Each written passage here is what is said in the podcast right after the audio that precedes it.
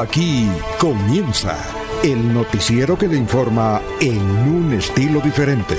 Últimas noticias. Últimas noticias.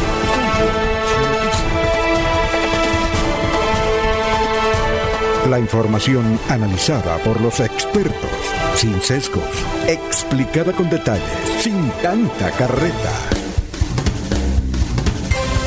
Últimas noticias por Radio Melodía, también por Facebook y YouTube Radio Melodía. Director Alfonso Pineda Chaparro.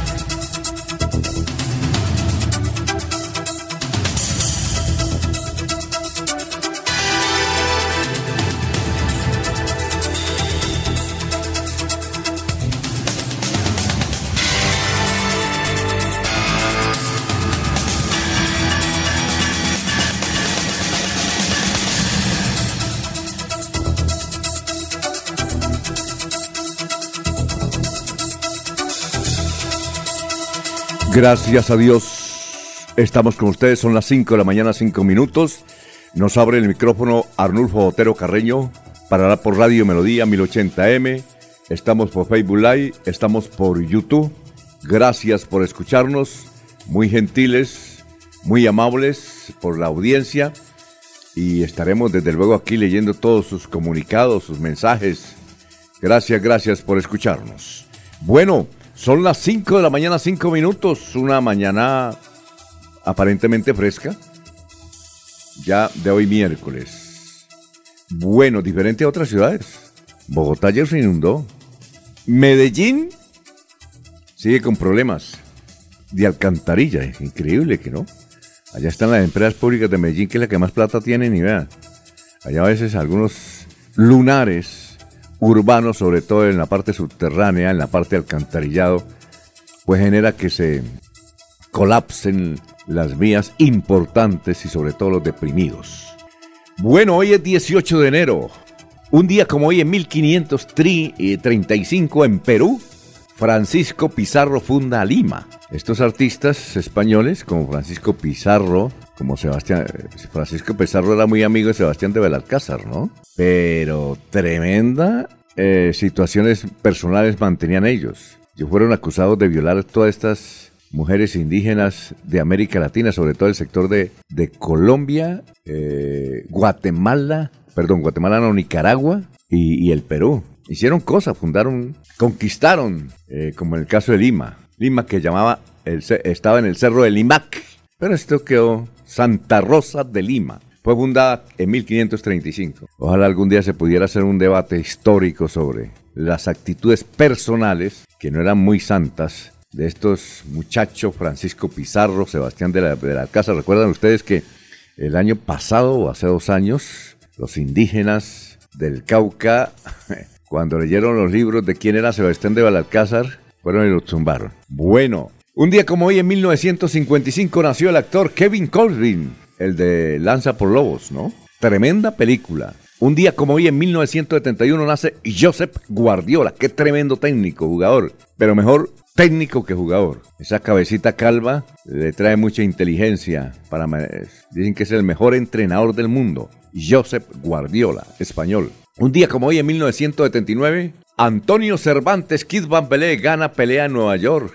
Y con el señor Montilla, creo que fue. Y defendió su Campeonato Mundial. Kid Van Pelé. Un día como hoy, en 1993, nació en Medellín Luis Fernando Quintero, el gran Luis Fer Quintero, que a propósito, bueno, está cumpliendo años. Está cumpliendo años, fue adquirido por el Junior y el sueldito, ayer lo vimos en los publicados, el sueldito, 900 eh, millones de pesos al mes. ¿Qué hará la plata ese muchacho? Ala? ¿Qué tal? Luis Fernando Quintero, 1993 muchacho joven y ganando de todo ese billete. Y creo que todavía le mandan 250 millones mensuales de un equipo de Portugal donde él jugó. Bueno, quedó hecho Luis Fernando Quintero. Bueno, nació en Medellín. Un día como hoy en 1993. 30-30, está cumpliendo los primeros 30. Bueno, un día como hoy en el 2008 falleció Bobby Fischer. Ah, gran campeón mundial de ajedrez norteamericano. Cuando era la Guerra Fría se daba tablero con los rusos. Un día como hoy, en 1945, nació José Luis Perales. ¿Y quién es él? ¿Recuerdan esa canción? La estrenó, justamente esa vez estamos transmitiendo desde Cartagena. La estrenó en 1989, en el reinado de Cartagena, cuando era famoso el reinado Cartagena, ¿no? todas las miradas de Santander y del país se iban a transmitir. Ya estuvimos en esa oportunidad, 1989, y ahí estrenó la canción, José Luis Perales. Bueno, un día como hoy nace Claudia de Colombia, Gladys Caldas, eh, que sigue, sigue actuando, ¿no? Ya tiene 73, cumple hoy. Y bien, alta. Gladys Caldas ya fue secretaria del diario El Espectador. Y en 1970, hace 53 años, grabó un tema que se llama Tú me hace falta. Fue un éxito no solamente en Colombia, Ecuador, Perú, Centroamérica. Luego, hace unos 20 años, Claudita eh, Claudita tuvo un problema del corazón, le hicieron la intervención en el corazón. Ella venía mucho a la ciudad de Bucaramanga. Posteriormente tuvo un romance con el hijo de Omar Torrijos, presidente de Panamá. Tiene un hijo ya, debe tener unos 40 y algo de años. Debe tener unos 40 y pico, o casi llegando a 50. Bueno, Claudita de Colombia está cumpliendo años. Tú me hace falta. Uno de los temas. Bueno, ¿cómo está el dólar? Miramos al tablero electrónico y se observa que hoy está, está bajando. Perdió dos pesos. 4.691 pesos. Hay que comprarlo porque esto no, se sabe, ¿no? Hay que comprarlo. Pero dicen que va a bajar. Hace ocho años el dólar estaba a dos mil pesos. Ya está a cuatro. Bueno, ha llegado a cinco mil y pico, ¿no? Nos ha asustado. Son las cinco de la mañana, 12 minutos. Bienvenidos. Dicho esto, vamos a saludar a nuestros compañeros de la mesa real, no virtual, real. Porque antes, cuando no estaban aquí mis compañeros, yo les decía mesa virtual, no, mesa real, que están, eh, eh, cabina, que están acondicionando con cámara, ya estamos estrenando una, vea. Eh, por eso es que don Laurencio se pone chaqueta. Si iba a poner corbata, le dije, no, no se ponga corbata, viejo, si iba a poner corbata. Chaqueta que la compró en Almacén Sport de Barbosa. Son las 5 o 10 minutos. Laurencio Gamba está en Últimas Noticias de Radio Melodía 1080 AM. Oiga, gran Laurencio, ¿cómo se encuentra usted? ¿Qué hay de su vida? Alfonso, pues bien, el cordial saludo para usted, para todos nuestros oyentes y especialmente para Arnulfo Otero Carreño, que está en la parte digital que hace posible que estos uh, sonidos, audios y videos lleguen a ustedes por los diversos sistemas de la telecomunicación mundial, porque al fin y al cabo en cualquier parte del mundo nos pueden encontrar o en cualquier vereda donde tengan la señal. Y saludo también especial para una persona que es muy humanitaria. Me dicen que está recibiendo muchas peticiones de jóvenes estudiantes, a lo mejor de padres de familia, los útiles escolares por estos días que son vital al iniciar los eh, años escolares. La gente pues definen eh, útiles escolares o comprarle la 11 del niño que va a comenzar a estudiar. Y ese personaje está entregando útiles escolares a Alfonso y hay que felicitarlo porque todos los días mucha gente aspira a tener todos los útiles porque el lunes será ya el regreso de clase a la mayoría de establecimientos. ¿Ah, es el próximo lunes? Sí, señor. Sin embargo, ya en algunos eh, en algunas instituciones educativas ya comenzó el año lectivo con los alumnos. En otros será el próximo lunes el ingreso de los estudiantes. Y esa persona, Alfonso, me refiero a una persona que tiene que ver mucho con los eh, papeles en Bucaramanga, está entregando kit para esas personas vulnerables, esos niños. Claro, la petición la hacen los padres de familia, pero él atiende esas inquietudes y todos los días nos escucha aquí en Radio Melodía. Paneleros de la olla El Río Suárez en Santander y Boyacá nuevamente están en crisis. Piden al gobierno del presidente Gustavo Petro que permita el consumo de la panela masivamente, así como en los eh, eh, mercados, en lo que tiene que ver con las fuerzas militares. Pero más adelante lo expresará la dirigente panelera Mariela Acuña.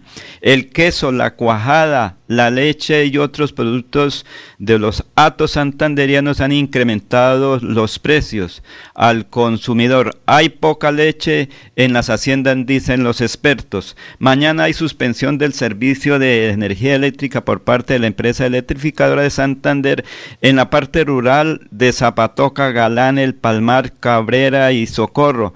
Será de 8 de la mañana a 4 y 30 de la tarde por trabajos en la, en la subestación de Zapatoca.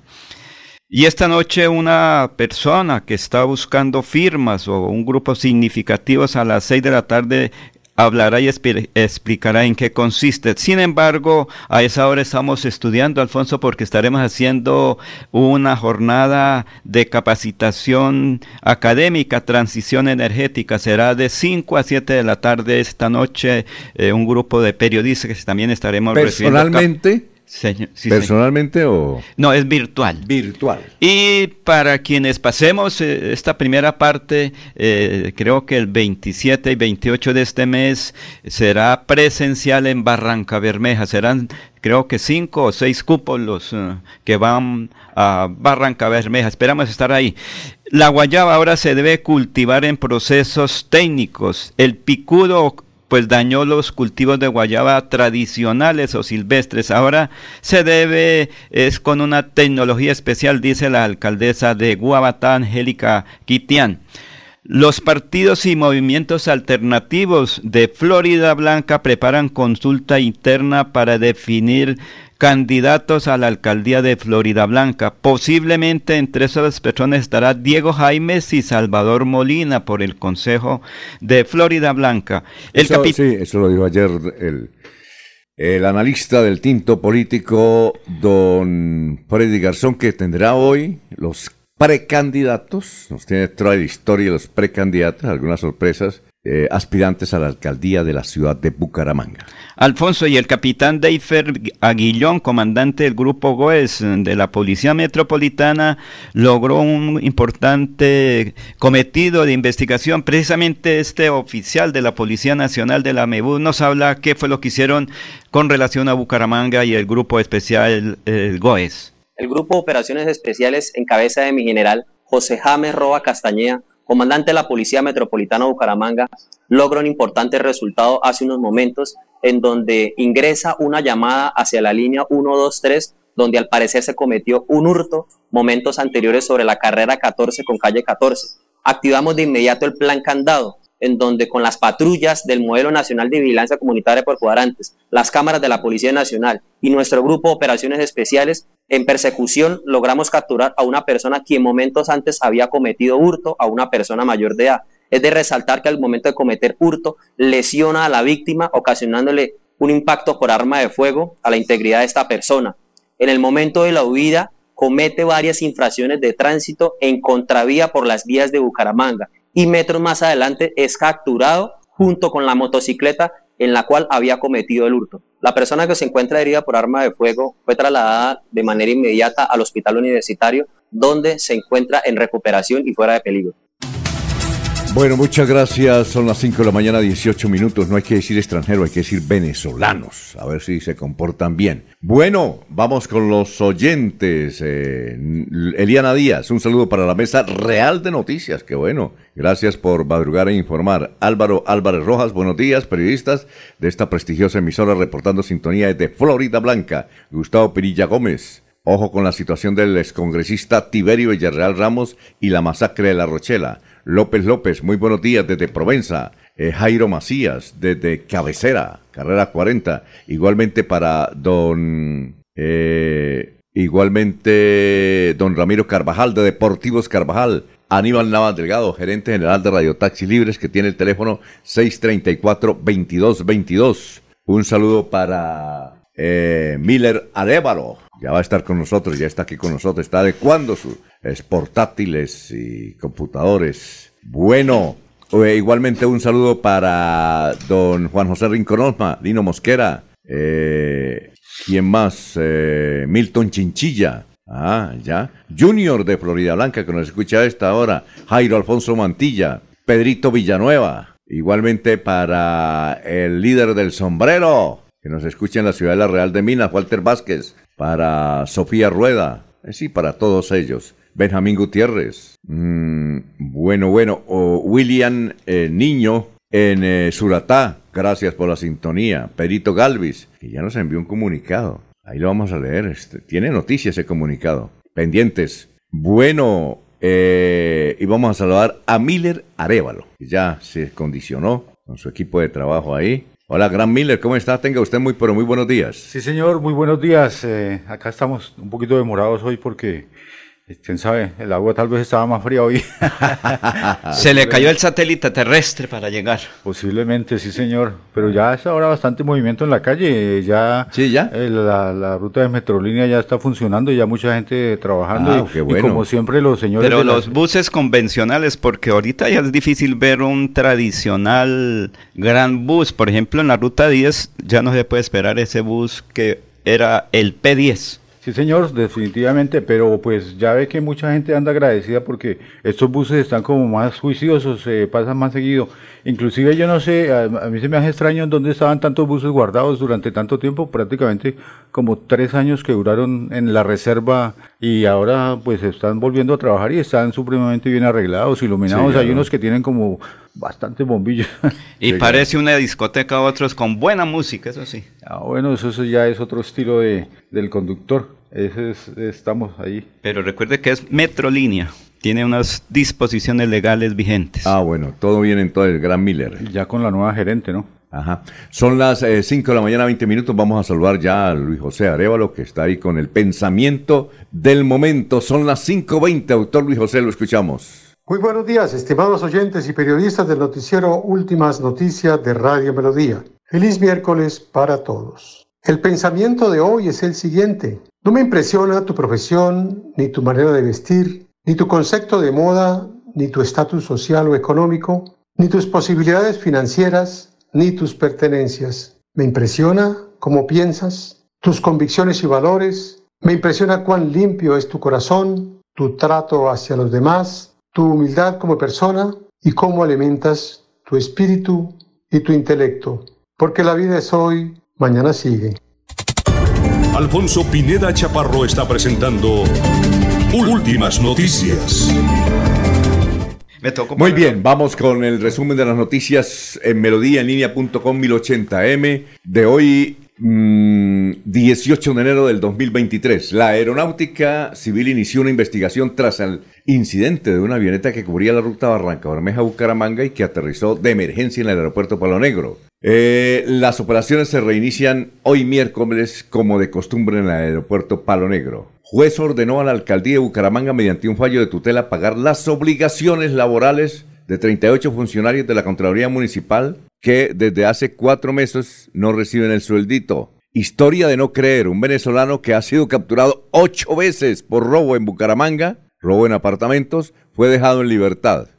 Este delincuente venezolano se dedica a saquear apartamentos en los barrios Cabecera, Sotomayor y San Pío. Tienen videos y fotos. Bueno, el distinguido locutor Oscar Bueno Estrada, que falleció ayer a sus 58 años producto de un accidente en su casa, será velado en Jardines La Colina, pero su sepelio es en el mausoleo de la Esperanza en el Anillo Vial esta tarde. Tras una audiencia pública ayer en un juzgado de Bucaramanga fue negada la libertad del educador Juan Sebastián Gómez, recluido en la modelo, acusado de abuso sexual a sus alumnas. Lleva preso hace más de un año. Vamos a ver qué dicen nuestros vecinos. Vanguardia Liberal trae este artículo. Las movidas secretas de políticos para quedarse con el control de la CMB y la CAS. Alcaldes que asistieron a recientes capacitaciones de la Contraloría Departamental denunciaron que el suspendido Contralor estuvo presente en los eventos y les planteó reuniones en las que se hablaba de la elección del próximo director de la CMB. El diario El Tiempo. Luis Arango, el pescador asesinado por proteger la ciénaga El Llanito.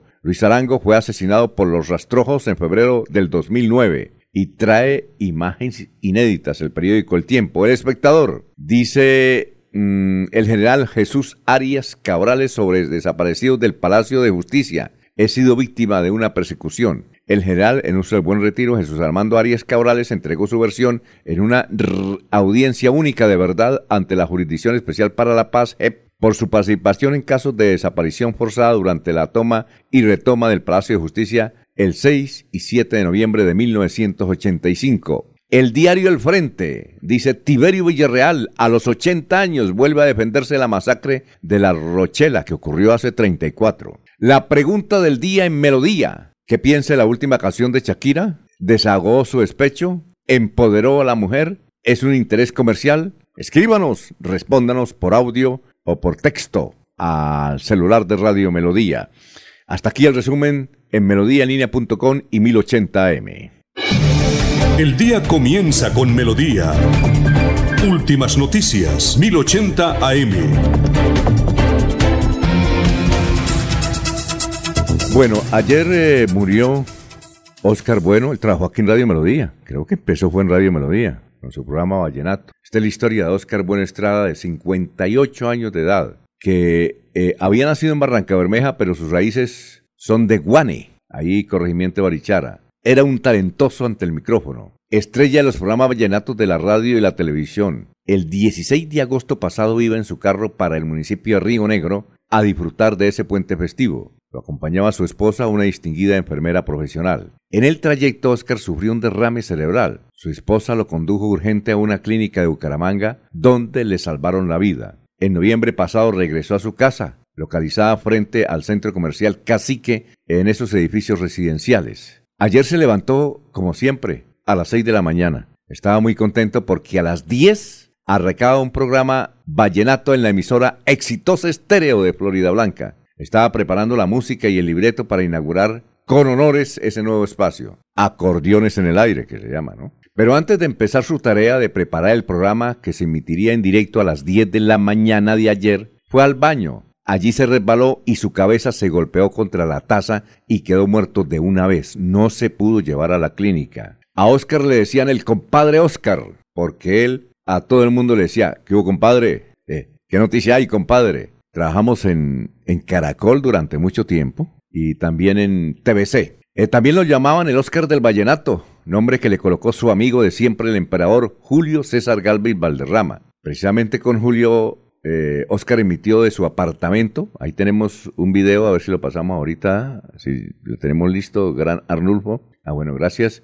Emitió de su apartamento un programa vallenato el pasado 24 de diciembre. Y aquí eh, está una parte de su presentación. Vamos a, a verlo y escucharlo al gran al compadre Oscar. Usted ha logrado recuperarse, ha logrado sanarse y está en un proceso que seguramente lo llevará en muy poco tiempo a ser el Oscar Bueno que ha conocido toda Bucaramanga, un hombre muy comercial, un hombre de radio, un hombre de familia, un hombre activo, amigo de sus amigos. Bueno, pasó una experiencia delicada ese 16 de agosto, que coincidencialmente la fecha de mi cumpleaños, pero aquí lo tenemos les presento, señoras y señores, a este hombre grande de la radio, Oscar Bueno Estrada, que nos habla hoy, después de varios meses de ausencia de los micrófonos, por el tema de su complicación. ¿Qué tal, Oscar? Muy buenas tardes. Buenas tardes, Julio. Buenas tardes para todos nuestros amigos oyentes, a todos los señores del Pagirato del Departamento de Santander. Buenas tardes para todos nuestros amigos oyentes, a todos los señores del Pagirato de la nuevamente por estar vivos. Y muchas gracias, de verdad, a la gente que nos ha llamado, que nos ha escrito y que está muy pendiente de nuestra salud. Aquí estamos, señoras y señores, para presentarles esta programación especial. Gracias de verdad a Milena, al gran Carlos Fernando Bueno, a toda la gente que nos ha aportado ese grano de arena. Muchas gracias, de verdad, muy amable. La gente nos quería escuchar a usted, Galvis, y aquí estamos, hombre, sin duda alguna, presentando lo que fue la música vallenata. Bueno, esa es la presentación del gran Oscar Bueno, que trabajó aquí en Radio Melodía. ¿Usted recuerda, Nulfo, en qué año? Porque él me dijo, hombre, en Radio Melodía, yo empecé, trabajé, tenía por la tarde un programa. Creo que aquí fue donde se le puso acordeones en el aire. Luego él trabajó en Caracol, estuvimos trabajando en Caracol. Eh, igualmente trabajamos en TBC. Posteriormente tuvo un programa exitoso en el vallenato en la emisora del ejército. Se retumbaba todos los sábados. En TBC tenía el programa de 1 a 3 de la tarde todos los sábados. Allá llegaban. Allá llegaban personajes del vallenato. Eh, uno que lo, visitaba mucho y, pues pudimos hacer una una amistad con el Khaled Morales, eh, que fue con su padre Miguel Morales. En fin, muchos dirigentes llegaban allá a TBC y tuvimos la oportunidad de tomarnos fotos con ellos, pues que como decíamos, el Oscar del Vallenato. Y también eh, trabajando en TBC, le hizo tremenda entrevista a Diomedes Díaz. A Diomedes Díaz. Eh, estuvimos compartiendo con Diomedes y con Oscar. Bueno, a ver, ¿qué otros datos se saben? A ver, para la gente que está preguntando, eh, Oscar será velado hoy después del mediodía en la capilla de Jardines La Colina, pero el, el sepelio será por la tarde en el mausoleo La Esperanza del Anillo Vial. Bueno, son las 5 de la mañana, 30 minutos. 5, usted conocía a Oscar, ¿no? Sí, señor. ¿Usted recuerda en qué tiempo que trabaja aquí en Radio Melodía? No, porque recuerde que nosotros eh, en cualquier época, en más de treinta y tantos años, siempre era la, madrugada. Entonces a veces uno descuida la demás programación y sobre todo si es musical, pues eh, a veces uno no, no, está pendiente, pero en las horas de la tarde es otra programación. El que, menciona, el que menciona ahí Carlos Fernando Bueno es el hijo, es un gran empresario, es un gran publicista, un hombre experto en publicidad es un exitoso. Bueno, eh, antes de ir a la pausa, eh, vamos con más oyentes, pero aquí está el frente que nos envía Álvaro Angarita. Trae una entrevista con Tiberio Villarreal que a los 80 años vuelve a defenderse por cargos de paramilitarismo. También dice periodista de Bucaramanga falleció de golpe en la cabeza. Ahí está Oscar. Eh, otra noticia, el presidente del Banco Agrario estuvo reunido con 87. ¿Usted sabía eso? Sí, señor. ¿Tuvo, la, la oportunidad de entrevistarlo o no? No, porque ayer estábamos cumpliendo otra actividad, entonces no hubo tiempo para eso. Pero sí, creo que fue finalmente, hizo el presidente del Banco Agrario un desembolso de crédito a campesinos muy importante en Santander y creo que créditos para dos o tres alcaldías de Santander en ese en esa visita que ayer cumplió aquí en Bucaramanga y la reunión con alcaldes del departamento de Santander. Cada alcalde tiene una inquietud, Alfonso, que sus necesidades son muchas en los municipios. Muy bien, vamos antes de la pausa. Entonces, aquí hay un titular del diario El Frente, un artículo extraordinario que dice 26 bandas de microtráfico y 8 grupos de extorsión liquidadas en Santander. ¿Ah? Eso es información, si no estoy mal, del director de Fiscalías, Fiscalía, Olinder Driaño, que es de Mogotes. ¿Él es de Mogotes? Sí, señor. Yo pensé que era de, pues, de su tierra.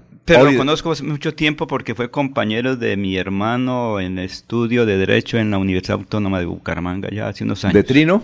No, de, mi hermano José Pastor Gamba, que es comisario ah, de familia allá en Monicray, que todos los días nos escucha. ¿Y dónde anda Don Trino? ¿Todavía por allá en Houston o no? Eh, ya llegó y ah, estuvo recientemente pescando, recuerda lo que dije, fue el que estuvo por allá ah, en límites de los llanos orientales eh, pescando hace ocho días. Bueno, vamos con los oyentes. José Luis Albarracín Ramírez. Buenos días, señores periodistas. Los saludo desde California. Especialmente a su director que se sabe de que se sabe los abonos del Bucaramanga Costos de José Luis Albarracín de California Santander o California porque aquí también nos está saludando Jorgito Becerra desde Sacramento California Gustavo Pinilla Gómez en general Jesús Armando Arias Cabrales es santanderiano ¿así? Sí, pero tiene dificultad desde hace muchos años. Oiga, no sabía. Ochenta y tantos años. Nació en Bucaramanga y era sobrino del sacerdote Andelfo Arias Delgado. Ah, Andelfo Arias Delgado, por muchos años párroco de la Basílica de San Juan Bautista de Girón.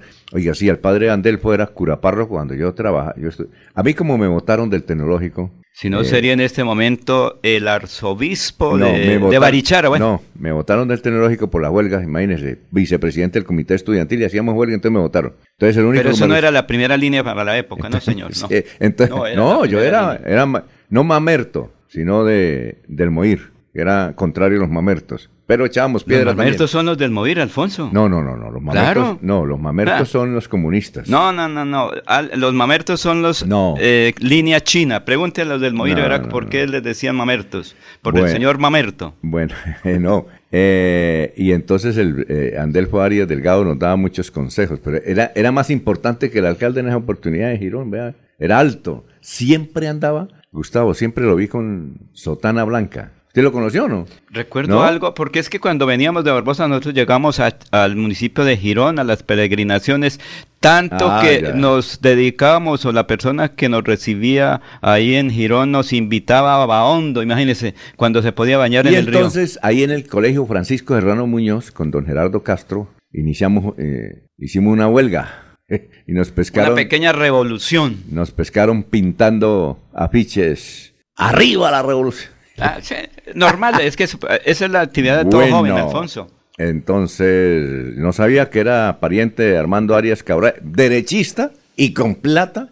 Yo creo que el cura con más plata tuvo fue Andelfo Arias. Pero buena gente el tipo. Pero muy Bueno, social. eh, ¿Ah? Muy social. O sea, eh, eh, de alguna manera apoyaba a la persona Sí. vulnerable, al necesitado. Pues lo- como, William- lo, como lo ordena la ley de Cristo, apoyar al necesitado. Bueno, William Flores Riátiga, mi amigo Alfonso, buenos días a toda la mesa, saludos desde la cumbre. Eliana Díaz, un saludo de la mesa de Red Real de Noticias. José Martínez, un saludo para el señor Miller Arevalo, lo conozco desde el frente. Bueno, Miller, Pero son el las- periódico, ¿cierto? El periódico, el frente, ¿no? El otro supongo que dice que lo conozco desde el frente, pues es el periódico, ¿no? Sí. ¿Quién, señor? Eh, Miguel Martínez, señor que llama Miguel Martínez. Vea Ve. usted, tiene su hinchada, tiene su hinchada, bueno. interesante. Bueno, son las 5.36. En Melodía valoramos su participación.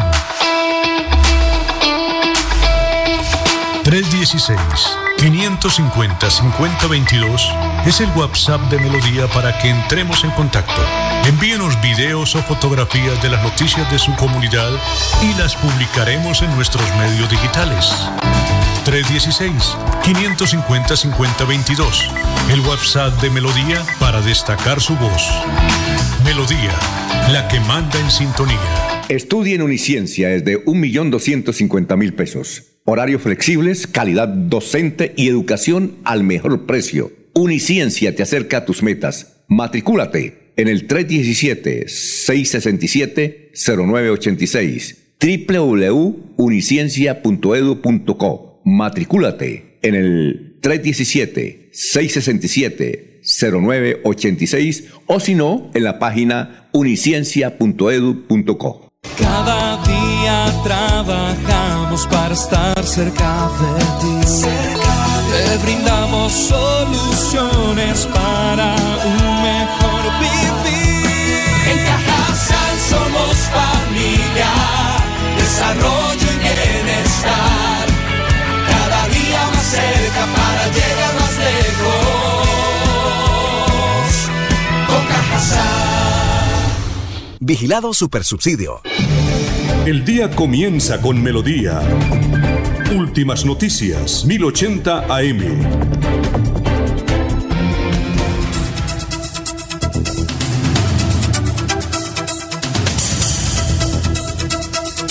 Bueno, muchos saludos. Aquí un señor que vive en México se está enterando de la muerte de Oscar. Bueno, sí, claro. Oscar, Oscarito, el Oscar del Vallenato. Le están velando, lo van a velar después del mediodía en la Capilla Jardines de la Comunidad. Muy querido el locutor. Alfonso, recuerde que él en no México peleaba es- con nadie. No peleaba No, no, con nadie. no. En México, ¿qué? En México hay un sitio que se llama, una ciudad al norte de México, se llama Monterrey. Yo creo que ya escuchan más vallenato que en Bucaramanga, en serio. para- para- Es eso, sí. Porque por ¿En aquí alguien me decía, es que nos impusieron el vallenato en Bucaranga, pero recordemos que aquí han pasado, han estado o han estudiado en la UIS una cantidad de gente del vallenato. Por ejemplo, el médico ginecólogo del vallenato, él estudió en la UIS. Allá le tienen, sí, allá le tienen un monumento al binomio de oro en, en Ciudad, de- en, no, en Monterrey. Qué cantidad de gente. Había una señora, yo recuerdo que hablé con una señora en Monterrey, eso hace como unos 10 años, y ella era la que tenía el programa de radio de más sintonía. La señora tenía 62 años, ¿eh? tenía ya 70, ¿no?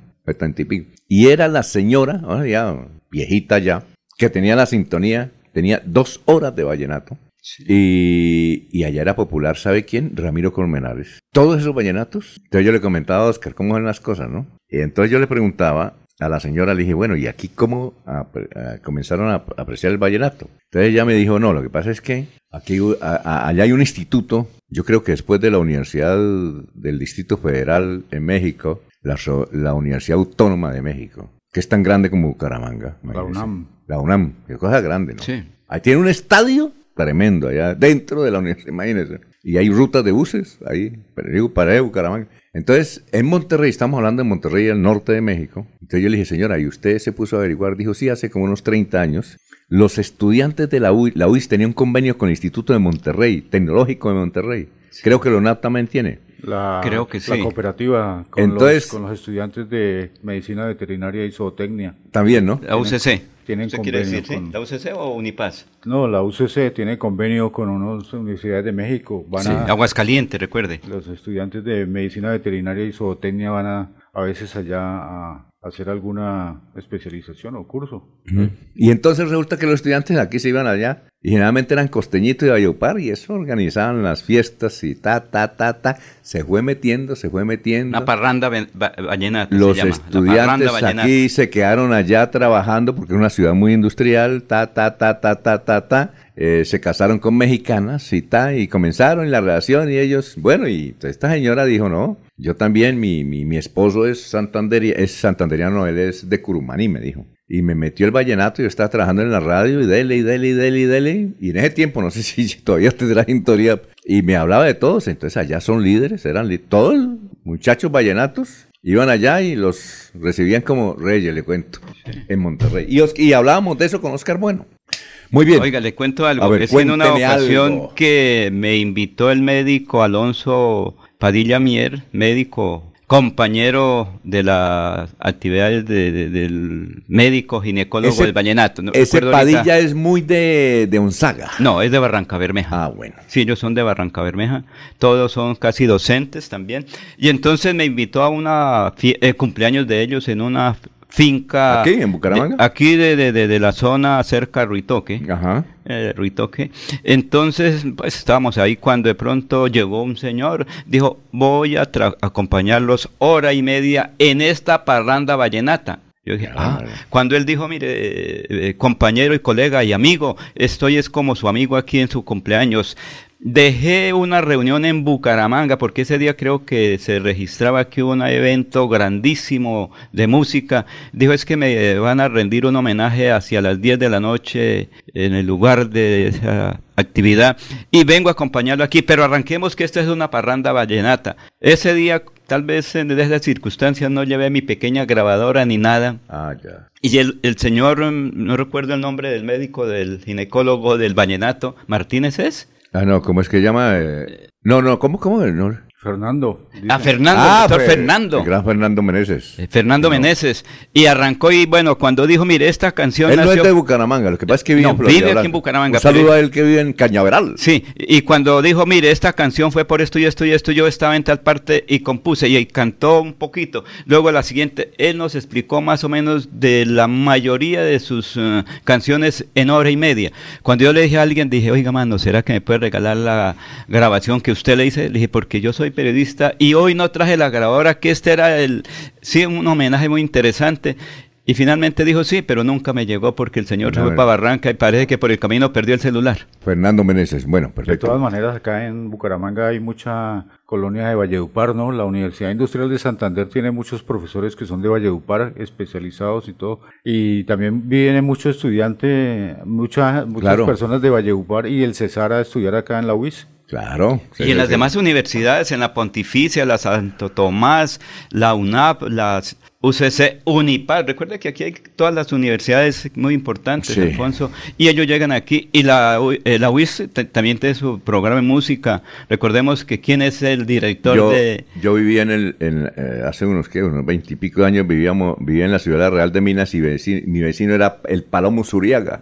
Ah, Todas las noches llegaba su, su grupo de vallenato y le dije, Palomo, hermano, deje de dormir, yo tengo que madrugar a las noticias, el Palomo Zuriaga. Bueno, antes de ir a un, eh, eh, un mensaje, don Miller, ¿qué noticias hay? Sí, señor, a propósito de la UIS, eh, se activó un grupo de vigilancia privado en los alrededores de la UIS. Recordemos que prácticamente entre 10.000 y 12.000 personas se mueven a diario por ese sector alrededor del campus central de la UIS, ahí en- cerca a lo que llaman la glorieta del caballo de Bolívar, la carrera 25, la estación de Metrolínea. Entonces muchos estudiantes y profesores y administrativos se quejaban de que había un poco de inseguridad por el sector y entonces la Universidad Industrial de Santander, eh, pues además de pedir el apoyo de la policía, pues activó un grupo de vigilancia que pues la universidad pues más o menos tiene los recursos para, para poder pagarlo y pues se activó ese grupo y, efectivamente también un teléfono para, para que la gente se comunique inmediatamente cuando vea alguna situación irregular porque pues eh, a veces uno llama al 123 pero pues como hay tanto trabajo por adelantar pues entonces no hay una, una atención rápida pero, pero la, la UIS eh, socializó el teléfono 312 349 8516 para que cualquier persona que esté por el alrededor de la UIS pues se comunique con ese teléfono y de una vez se active el, el grupo de vigilancia privado que que se activó ayer para atender más o menos una población que siempre son 12 mil personas, es bastante gente. Muy bien. Alfonso, me dicen lo siguiente, que ojalá se hiciera eso mismo por la Ciudadela, un dirigente y habitante del sector de la Ciudadela, por cuanto hay diariamente también son unos 20 mil estudiantes, tanto de mm, zona escolar como de las unidades tecnológicas en el sector de la Ciudadela, que se está un poquito convirtiendo en inseguridad por la presencia de personas extrañas. Recientemente la Policía Metropolitana de Bucaramanga hizo una, una operativa allí para pues para la, gente denunció que había un grupo de muchachos que estaban consumiendo eh, pues sustancias supuestamente prohibidas pero pues como ahora se supone que la dosis mínima lo que pasa es que hay gente que lleva la dosis mínima para todo el mes entonces ahí está más preocupante. Muy bien son las 5.48 estamos en Radio Melodía. Estudie en Uniciencia es de 1.250.000 pesos. Horario flexibles, calidad docente y educación al mejor precio. Uniciencia te acerca a tus metas. Matricúlate en el 317-667-0986 www.uniciencia.edu.co. Matricúlate en el 317-667-0986 o si no, en la página uniciencia.edu.co. El día comienza con melodía. Últimas noticias, 1080 AM.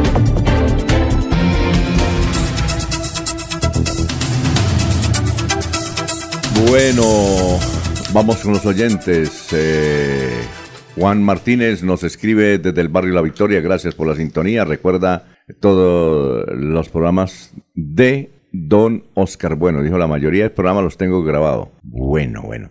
Don Fernando Cotes Acosta, a ver, ¿qué dice? Iniciamos una misa agradeciendo al Señor Todopoderoso por la vida de Nuestra Señora Madre, Sara Eugenia, Eunice Acosta Troncoso, 92 años. Bien, tiene, tiene, tiene eh, los mismos años que mi madre y que mi suegra, ¿no? Y bien, ¿no? Y bien. Bueno, hoy, ah, está en Barranquilla. Salud para usted, gran Ferco, Fernando Cotes Acosta. Bueno, ya tenemos ahí el historiador. Eh, aquí Julio César Galvis Valderrama nos, nos, envía una foto de su compartir con el 24 de diciembre pasado, precisamente con el Oscar del Vallenato. Contentos, sonrientes. Muy bien. Bueno, vamos con eh, Carlos Augusto González con la historia de las noticias. Carlos. Buenos días a la mesa de trabajo y a los oyentes. Estas fueron las noticias más relevantes de nuestro departamento de 50 años. Un informe de las gestiones adelantadas por el asesor jurídico de la presidencia, Jaime Castro, en torno a la negociación de la compañía del acueducto rendirá el alcalde de Bucaramanga José Luis Mendoza Cárdenas a los concejales. Para el efecto se celebrará una reunión secreta en el curso de la semana en la cual se analizarán a fondo las propuestas para la negociación. Solo dos de los ciclistas seleccionados han encontrado patrocinio para tomar parte en la Vuelta de la Juventud Colombiana. Son Reinaldo El Pollo García con Postobón y Alfonso Flores Ortiz con Industrias Josval. Y hace 25 años fue noticia lo siguiente. Así quedó el gabinete del recién posesionado gobernador Miguel Jesús Arenas Prada. Secretario de Agricultura y Desarrollo Rural, Samuel Lozano Uribe. Secretario de Aguas y Medio Ambiente, Jaime Hernández Angarita. Secretario de Cultura y Turismo, Orlando Ariza Ramírez. Secretario de Gobierno y Participación Ciudadana, Darío Parra Anaya. Secretario de Desarrollo Social, Nixon Jacome Casadiego. Secretario de Educación, José Nelson Franco León. Secretario de Hacienda, José Vicente Villamizar Durán. Secretario de Infraestructura y Transporte, Jorge Luis Morales Martínez. Secretario de Planeación, Luis Emilio Rojas Pavón. Secretario de Salud, Darío Elvis Camacho Noriega. Secretario General, Héctor Elías Ariza Velasco. Secretario Jurídico, Gabriel Torre Acevedo. Secretaria Privada, Clara Marixa Remolina. Cordial saludo a todos. Siga usted, don Alfonso. Ya, Laurencio, ¿qué tal esa, esa historia de la noticia, no? Una, eh, Alfonso Flores Ortiz. Yo recuerdo que Alfonso Flores Ortiz yo lo conocí. Eh, y pues cuando no era famoso, ¿no? Cuando comenzaba el ciclismo. Y le pregunté, oiga, Alfonso, ¿y usted cómo empezó? Dijo, no, yo era el mensajero. Resulta que anteriormente no había mensajeros independientes, sino que cada empresa tenía su mensajero. Y en la alcaldía, pues tenía varios que eran mensajeros. Y el mensajero de la tesorería de Bucaramanga era Alfonso Flores Ortiz. y, con su, y era en cicla, además. Cuando eso muy poca moto, era en cicla. Era un privilegio, tenía privilegio el que tenía bicicleta, porque eso era un caballito de acero. Recuerde que eso era para muy pocos. Le pregunté, bueno, ¿y qué pasó? Dijo, no, hermano, a mí, yo sufría cuando me tocaba ir a Morro Rico. Eh, cuando estaba empezando Morro Rico, dijo, yo sufría. Y había un restaurante que se llama El Everest, ¿sí? El Everest, ahí donde es eh, Corcovado, que ya no es restaurante. Ahí hay un, si el letrero era grande y se veía parecía Hollywood. ¿Recuerda de esos avisos de Hollywood allá en California? Aquí, entonces allá decía Everest. Ese, en ese restaurante, entonces Alfonso Flores Ortiz me dijo, mano, lo que pasa es que el jefe, no sé quién es el tesorero, eso le tocaba ir, le gustaba ir a tomar trago allá, dijo, cada rato se le quedaban las llaves, se le quedaba la cartera, y me tocaba subir, bueno, allá, y, y gracias a eso, bueno, se, dedicó al ciclismo, se, se, se, dedicó al ciclismo y mire a dónde llegó, Alfonso Flores Ortiz. Su nombre, que es el velódromo Alfonso Flores Ortiz. El hermano de don Benjamín Flores, que todos los días No, no, él no es hermano de Benjamín Flores, Alfonso no, eh, no. Benjamín Flores sí tiene el mismo apellido, pero no es hermano. ¿Pero no son algo no, no, no. de familia? No, tiene el mismo apellido, un saludo para Benjamín Flores, ¿no? Y Benjamín es ciclista además. También por eso. Sí, bueno. Él, también, él también tuvo su trabajo al comienzo de su vida, eh, desde muy joven, trabajó bastante, creo que en mensajería también don Benjamín Flores, que poco a poco fue sí, claro. desarrollando su trabajo en un restaurante y finalmente eh, Asturias, que fue el creo que comenzó con él y luego ya el Ciudad Bonita. Ciudad Bonita y Doña Petrona, ¿no ha ido a ir Doña Petrona? Ah, tremendo restaurante, un saludo para el gran Benjamín. Y el también Asturias, que está al frente, es un restaurante. La mejor pizza es la de allá, ¿no? y además las pastas, ¿no? ¿A usted le gustan las pastas allá? Pues, estuvimos allá y bastantes platos. Yo pensé que de pasta solamente existían unos tres platos y va uno a ver el menú y son por lo menos 30 platos donde hay posibilidades de escoger pastas de todo tipo y, y que las hacen ahí mismo, ¿no? Muy bien, pero nos, nos escucha a esta hora en Villavicencio Alcides Antonio Jauregui, que dijo, voy para la Ciudad Bonita, aquí lo esperamos, Alcides Antonio Jauregui Bautista, eh, le decíamos el robagallinas. Ah.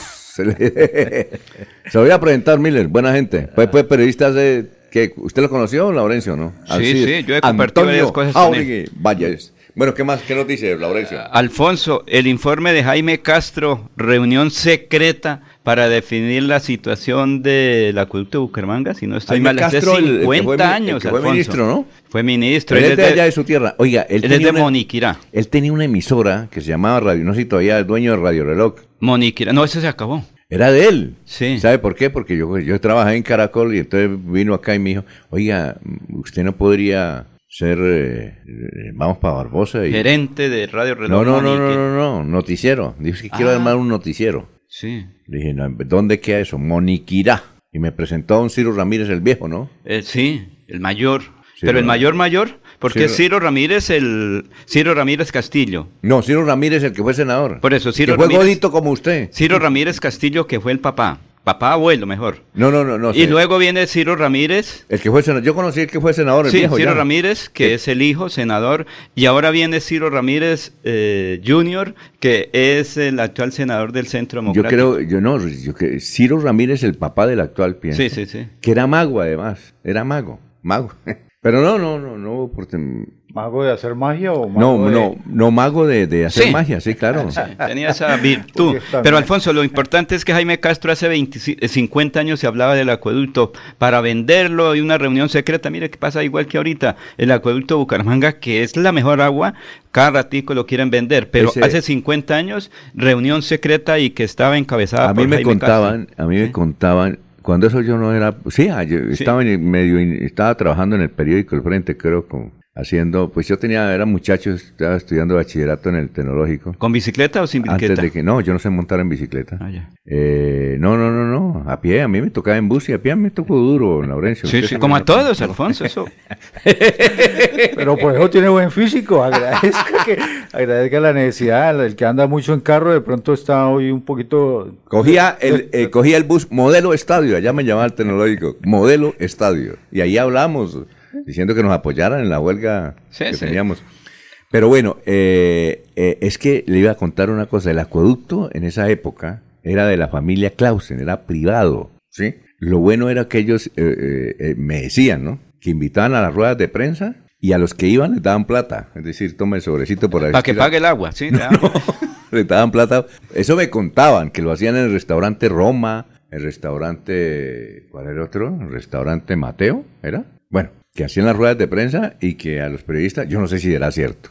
De pronto no. Bueno, Que no, que, que, que eran como la junta, porque hay juntas directivas donde sí, a usted le pagan Sí, sí, por ir. ¿no? Sí, sí, sí. Entonces a estos, a estos en la rueda de prensa, en la rueda de prensa eh, iban los, ¿qué tal Miller, no? Una Iban- bonificación iban para que pague ese- el servicio de agua. Y entonces, eh, un sobrecito a cada uno, Laurencio Gamba, y ahí está el billetico, ¿no?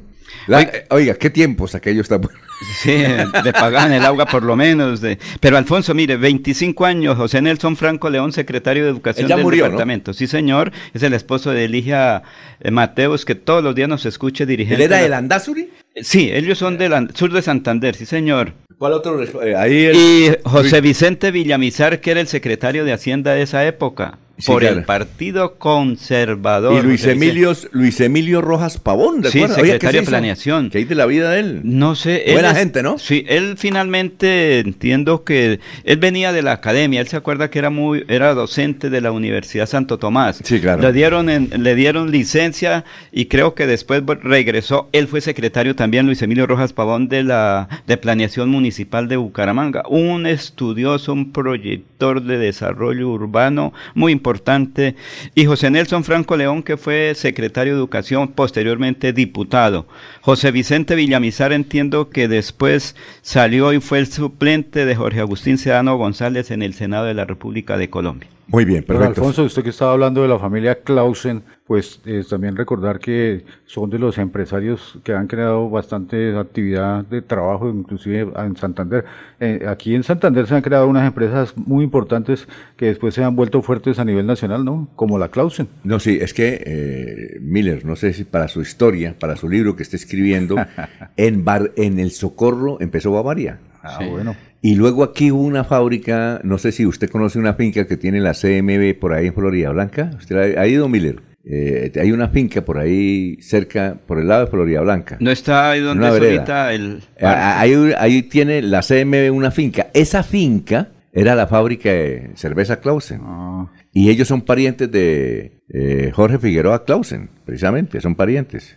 Oiga, ¿qué tal este mensaje? A ver, ¿qué pasó? Ese mensaje sí es simpático. Ayer también montó en furgón para ir a desayunar a la casa. ¿Quién? No sé Ah, quién será. Muy bien. William Flora Arriátiga. ¿Cómo así? No había observado a Laurencio cómo se ve bien en la emisora. Me alegra que lo hubieran dejado salir temprano de la casa. ¿Ah? Bueno, vea usted. Ah, no, es que ahí estamos Tea al Al- pie del cañón. María T. Alvarado eh, dice un saludo muy especial. Bueno, eh, Miller, ¿tiene noticias a esta hora? Más noticias. Estamos en Radio Melodía, la que manda en sintonía. Son las 6 de la mañana. Miller. A propósito de la información que publicó Fenalco el día de ayer, eh, y eh, que estábamos hablando del señor Jairo Mantilla, estuvimos conversando Jairo Alfonso Mantilla. sí. con don Jairo Mantilla, que tiene unas papelerías acá en el centro de Bucaramanga, y pues estábamos conversando con él, y en la época de la pandemia, cuando efectivamente los estudiantes no iban al colegio, pues entonces no se pedían útiles escolares, sino pues cada alumno manejaba, me imagino, sus tareas en los cuadernos que había. Necesitan era computador. Sí, pero también en los cuadernos que uno tiene en la casa, que es- generalmente uno nunca los llena, ¿no? Uno, uno a veces deja la mitad del cuaderno. Entonces, en esa época de la pandemia, las papelerías no tuvieron venta de útiles escolares y pues sufrieron unos, unos tiempos, fueron unos tiempos muy duros. Sin embargo, don Jairo Mantilla pues eh, eh, impulsó el tema de la, del domiciliario y eso lo mantuvo vigente, pero entonces ahora el tema de Fenalco eh, informa que los útiles escolares, pues la gente está diciendo que están bastante costosos. Es una inversión que están haciendo ahora. Y también es- escuché hablar a Frankie Guevara, que es del, del, del, del gremio de, De la las moda. confecciones. Entonces también está diciendo que las, los uniformes están bastante costosos. La canasta escolar te va bastante, pero Alfonso, mire, eh, independientemente, es que ayer mucha gente me dijo, no hay como esa persona que nos regala útiles. usted acaba de dar el nombre, Miller. ¿Don Jairo Mantilla? Jairo Alfonso Mantilla Serrano. Él le llaman y le dicen, don Jairo, es que eh, aquí yo soy padre de familia, pero no tengo plata para comprarle los útiles escolares que son indispensables para mi hijo. Eh, ¿Dónde está ubicado? Y el señor de su corazón dice, ¿y qué es lo que necesita? Mire, tres cuadernitos, los lapiceros, los colores, porque si mi hijo no se siente, ahí sí, ¿cómo es que dicen ahora? Eh, traumatizado, Ajá. porque no lleva los, los útiles escolares. Y él, en su, que usted acaba de mencionar, domicilio, le envía ese regalo al niño. ¿Y cómo queda ese niño, Alfonso? Muy bien, perfecto. Son las 6 de la mañana, un minuto, estamos en Radio Melodía. Y Bucaramanga, la bella capital de Santander. Transmite Radio Melodía, Estación Colombiana, HJMH, 1080 kilociclos, 10.000 vatios de potencia en antena, para todo el oriente colombiano. Cadena Melodía, la radio líder de Colombia.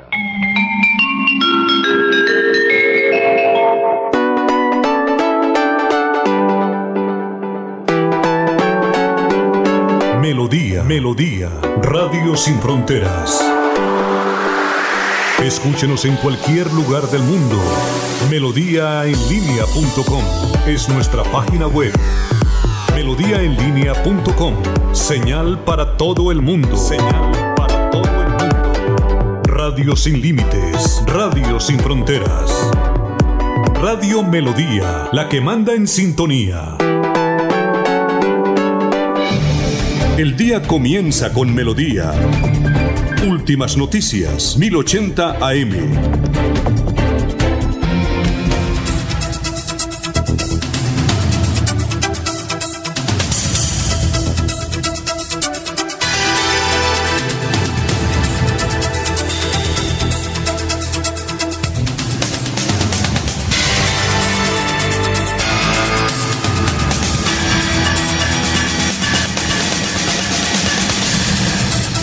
Las 6 de la mañana, 3 minutos. Saludamos a nuestro compañero de la política, Freddy Garzón. ¿Cómo está, Freddy? Tenga usted muy, pero muy buenos días. Muy buen día a usted, don Alfonso, a Laurencio, a Miller, a don Arnulfo en la cabina y, por supuesto, lo más importante, a toda la audiencia de Radio Melodía. Muy buenos días. Ujú. Ayer nos escribió, ¿sabe quién? Salvador Molina. Que, Laurencio, creo que el Salvador Molina va a ser precandidato. No, es- Él, eh, ¿Qué es lo que le dijo Salvador Molina que nos está escuchando? eh, Salvador Molina dice lo siguiente, entre los partidos alternativos eh, de Florida Blanca vamos a hacer una consulta interna, eso es, eh, está permitido, dice.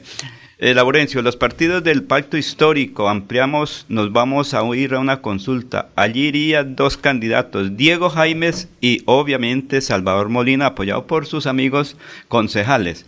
Estarían precandidatos a la consulta amigos del ADA, Maíz, AICO, ASI, Colombia Humana, Colombia Renaciente, El Polo, entre otros grupos significativos que estamos trabajando. Entonces, según eso, están buscando un acuerdo para que sean dos personas los candidatos a esa consulta. Candidatos sí se puede decir porque es una consulta. Entonces, sí, Sí. ahí en ese caso sí Hay son pacto, candidatos. pacto eh, pacto histórico y frente amplio, ¿no? Eh, pero no, el, fran- el Frente Amplio creo que eso es otra cosa. Por pero eso, no. pero, pero porque ahí nombró partidos de- del frente amplio. Ah, bueno, ya se va reduciendo. porque No, no, no, no, al era- contrario, que ya comienzan es a trabajar eh, Diego Jaimes y Salvador Molina para ser parte de esa consulta, ¿sí? Que es una consulta, pues se dan una serie de Salvador, precisamente ahí nos está escuchando Salvador Molina, y es eso, que serían dos candidatos de esos... ¿Y Salvador Molina iría por qué partido? Porque No, Ah, no, sí, no, eh, es una consulta y usted se acuerda que, que se pueden hacer coaliciones de trabajo. Por supuesto, pero me imagino que cada partido, si es una consulta, cada partido podría proponer su, su candidato porque no se puede reducir a un pacto histórico, a un frente amplio de 12, No, 13 eh, partidos a dos candidatos. No, es que depende, no, es que depende lo que- los acuerdos. Se Sí, dicen, bueno, claro, hay dos candidatos para escoger uno o tres, pero ese es el acuerdo, ¿sí? Por ejemplo, Sí. dice el ADA, Maíz, AICO, ASI, Colombia Humana, Colombia Renaciente, El Polo, entre otros grupos significativos y eh, partidos políticos, ¿sí? Perfecto. Ahí Bueno. están. Entonces es un acuerdo programático para definir, ya comenzamos, ellos sí se pueden decir candidatos porque van a hacer una para una consulta. ¿Tiene listo usted para más adelante el- lo del Bucaramanga ya? Sí, vamos a de- ¿Candidatos? ¿Hay sorpresa Sí. o no? No, No. aspirantes a ser candidatos, Alfonso, porque mire que como todavía hay una norma Bueno. que nos dice que no hay Bueno, nada. precandidatos. Los eh, precandidatos, sí, aquí no vamos a hablar de Aspirantes. bloques. Sí. Precandidatos, aspirantes, para que don Laurencio no... No, no, es que la norma legal vigente lo dice. Sí. Precandidatos. ¿sí? Por eso todavía no se pueden hacer... eh, Aspirantes, eh, hacer aquí no lo vamos a hablar por bloques porque ya hay unas figuras identificadas desde el año pasado, ¿no? Así, Ah, sí. Hablando con la gente. Están trabajando. Sí, señor. Bueno, eh, nos escribe Pablito Bonsalve, dice, este es el número telefónico del padre Alejo Mantilla, que en el mes de febrero va a comenzar la construcción de la mejor parroquia de Piedecuesta en el barrio San Rafael. Bueno, muchas gracias, muy amable por la sintonía. Bueno, vamos con más noticias. Miller, estamos en Radio Melodía. Ah, ta, dice eh, Jairo Alfonso Mantilla, ayer alguien, un periodista también se montó en un furgón para ir a desayunar. Ah, bueno. Oiga, qué bueno, qué Y bueno. es buen conductor además, Alfonso. Ah, sí, sí, sí, claro. Eso sí, cumple todas las normas de tránsito. Bien. Porque tiene que hacer- así hacerlo. Bueno, nos escribe. por allá? No, dicen los amigos, ¿no? Dicen los amigos, ¿no? Bien, eh, estamos llamando a Tiberio Villarreal Ramos, que cada, oiga, cada, Esa- cada, cada, no, él, él- ayer lo llamamos para prepararlo para una entrevista ahora, pero no me contesta quién sabe qué era. Pues dijo, ahí me llamaron como 50 periodistas de todo el país. Eh, Tiberio Villarreal, ¿sí lo conoce a Tiberio usted? ¿O Por no? supuesto, de toda la vida. Sí, claro. Un gran dirigente de toda la vida. Fue dueño Cuando yo era muy pequeño, ya conocía a Tiberio. Fue dueño del Atlético Bucaramanga, además. Accionista. ¿Y presidente? de- Accionista, ¿También? mayor accionista. Pero claro, presidente era el dueño. Hace poco yo lo vi en una Eucaristía en el, en, en el San Pío. Ah, él la- solito allá Él Ah, no, mentira, en San Pío no, en la Sagrada Familia. Ah, Él sí, pasa va. todos los días ahí por la triada. Va a misa, va a triada. Sí, todos los días lo... Hace unos... uh, ant- eh, digo yo, el año pasado Sí. lo saludé ahí en la triada a don Tiberio Villarreal Ramos. Todavía se reúnen en ese. Él va ahí siempre porque es una forma. Sí, claro. Porque además recuerden el, otro, pocos, el ¿no? cuñado. Toma tinto, toma tinto. El cuñado Va que- todos los días.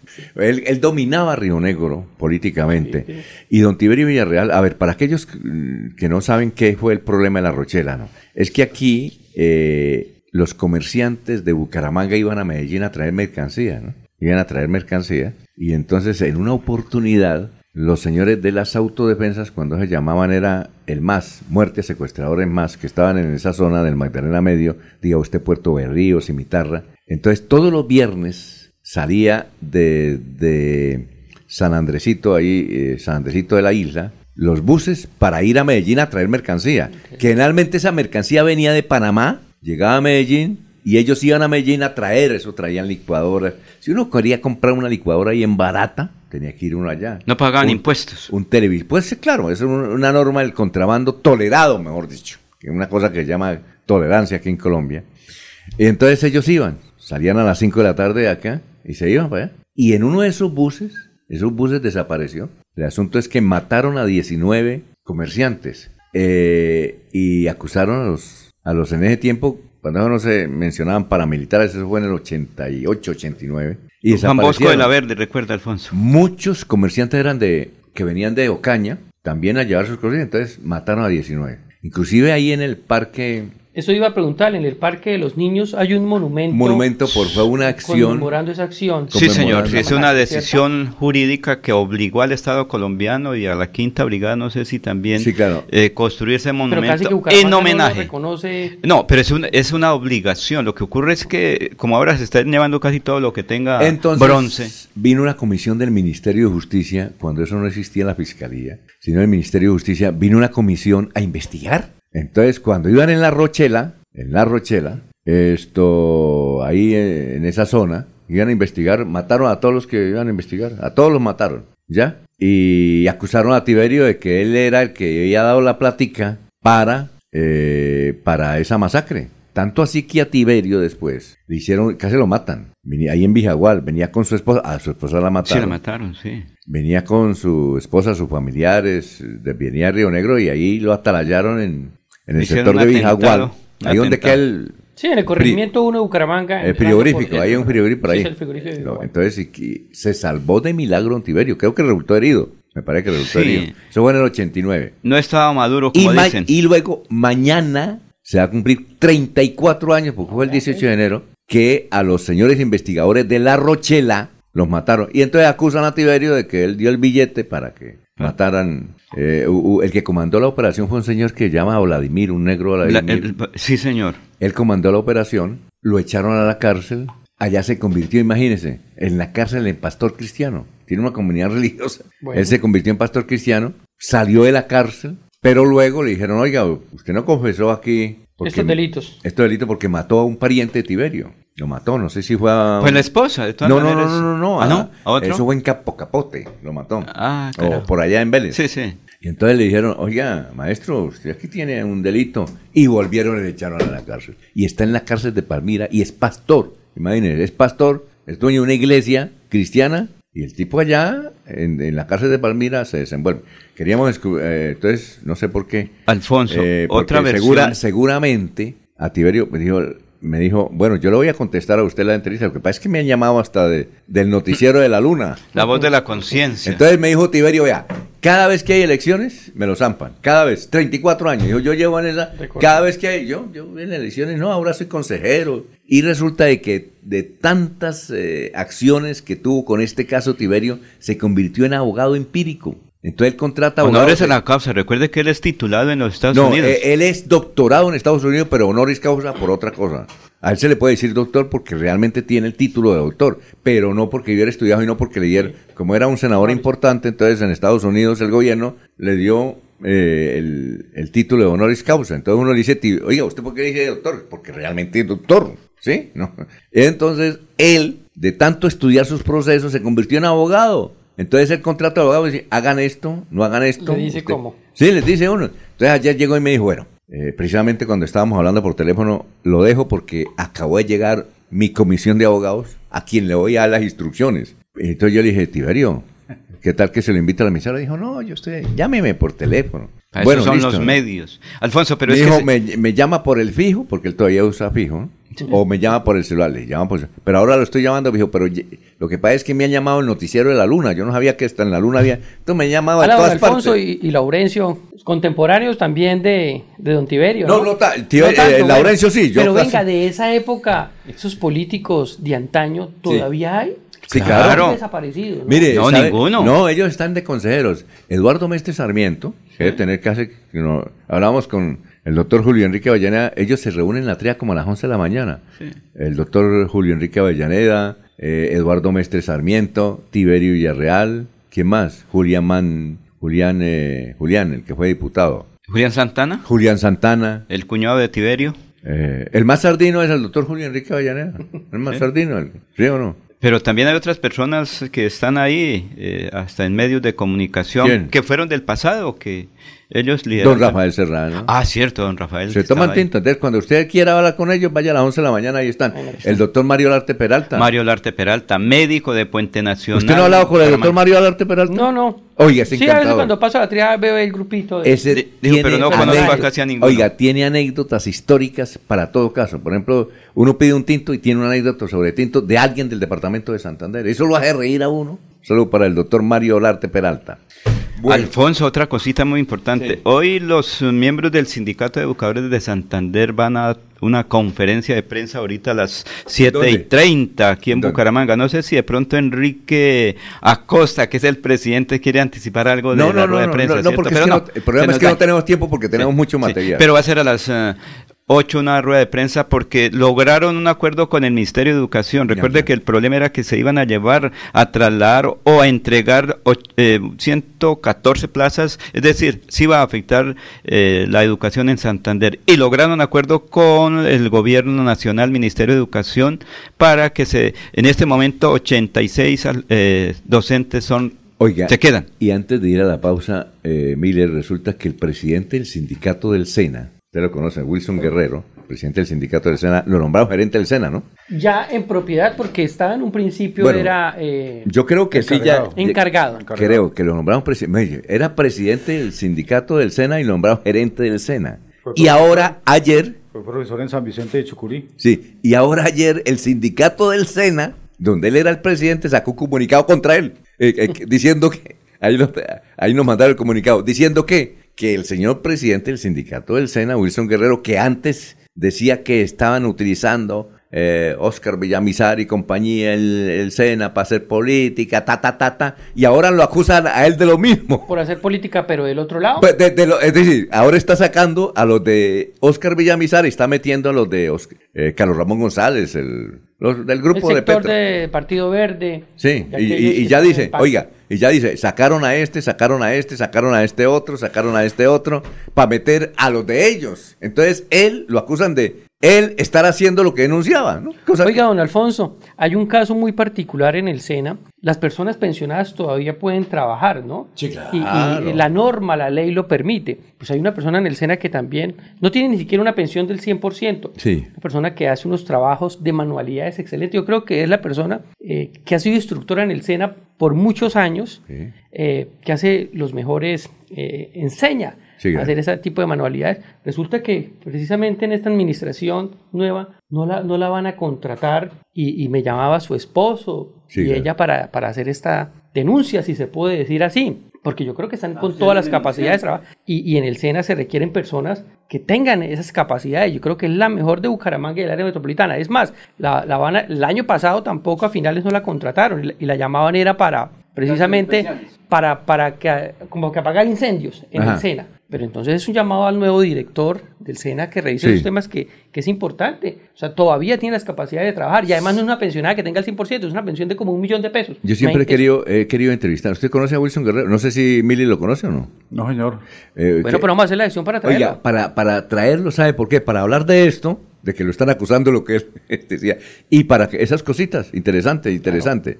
Porque dicen que el SENA se lo dieron a Carlos Ramón y que él es de Carlos Ramón. Entonces imagínate, el SENA, el, que el SENA a nivel nacional, ¿no? La esposa de Carlos Ramón a nivel nacional es la, la directora de, de- de empleo del SENA, ¿no? Ajá, exactamente. Eh, la ex candidata Dana- Dana Leal. a la Cámara, Luz Dana Leal. Ah, bueno, perfecto. Entonces eh, vamos a hacer la gestión, vamos a ir a una pausa. Son las 6 de la mañana, 18 minutos. Estamos en Radio Melodía. Estudia en Uniciencia es de 1.250.000 pesos. Horarios flexibles, calidad docente y educación al mejor precio. Uniciencia te acerca a tus metas. Matricúlate en el 317-667-0986 www.uniciencia.edu.co Matricúlate en el 317-667-0986 o si no, en la página uniciencia.edu.co.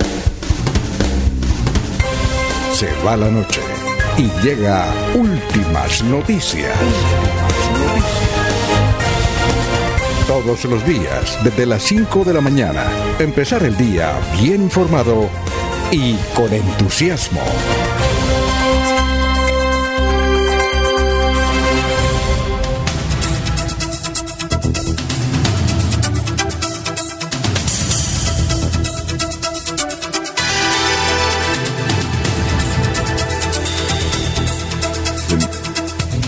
Vamos con más noticia Miller. Estamos en Radio Melodía.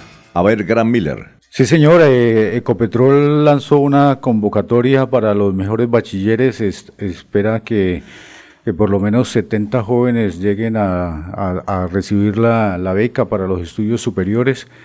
Este es un programa, se llama Bachilleres Ecopetrol, que quiere contribuir al cierre de brechas en el acceso a la educación superior.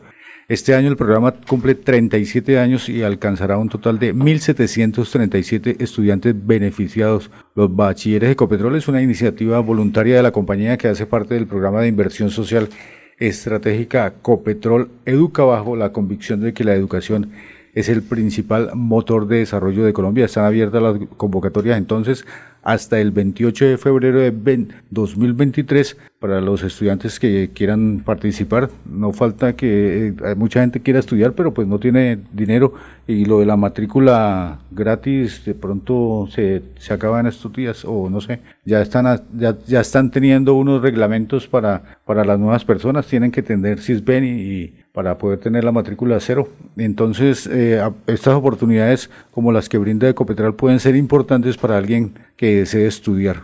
Bueno, ayer, a propósito de eso, ya son las 6 de la mañana, 23 minutos. Ayer vi en las redes sociales, porque es que yo lo que veo en las redes sociales, yo no le creo. Vi en las redes sociales lo siguiente. Pero después corroboré porque apareció también en los clasificados del tiempo. Y dije, bueno, cuando aparece en el tiempo es verdad. Pero sabe que- algo que yo, pues yo no creí, yo pasé ahí que no creí, esto es mamando gallo tal vez. Decía la organización de, de, de Tostado, hay unas tiendas que llaman Tostado, ¿no? Un café. Café, Tostado. Entonces, Que iban a cerrar inclusive porque estaba... no, pero ponle que hago la noticia que yo vi en redes sociales. Se necesita personal, salario mínimo 4 millones de pesos. Se necesita un jefe, jefe eh, regional. Los jefes regionales, ¿saben cuánto le van a pagar a los jefes regionales? 15 millones de pesos al mes. Entonces, cuando yo la vi en las redes sociales, yo dije, no, eso es un... Mentira. No, mentira. Pero cuando la vi en el tiempo, dije, no. Entonces me fui para Tostado. Y la cafetería, yo le dije, señorita, qué, qué pena. Es que vi que, pues, vengo a corroborar, porque qué tal que le hayan metido el gol también al, al diario El Tiempo, ¿no? Le dije, bueno, vengo a corroborar una información que el salario mínimo es 4 millones de pesos. 4 millones de pesos. Y que necesitan un,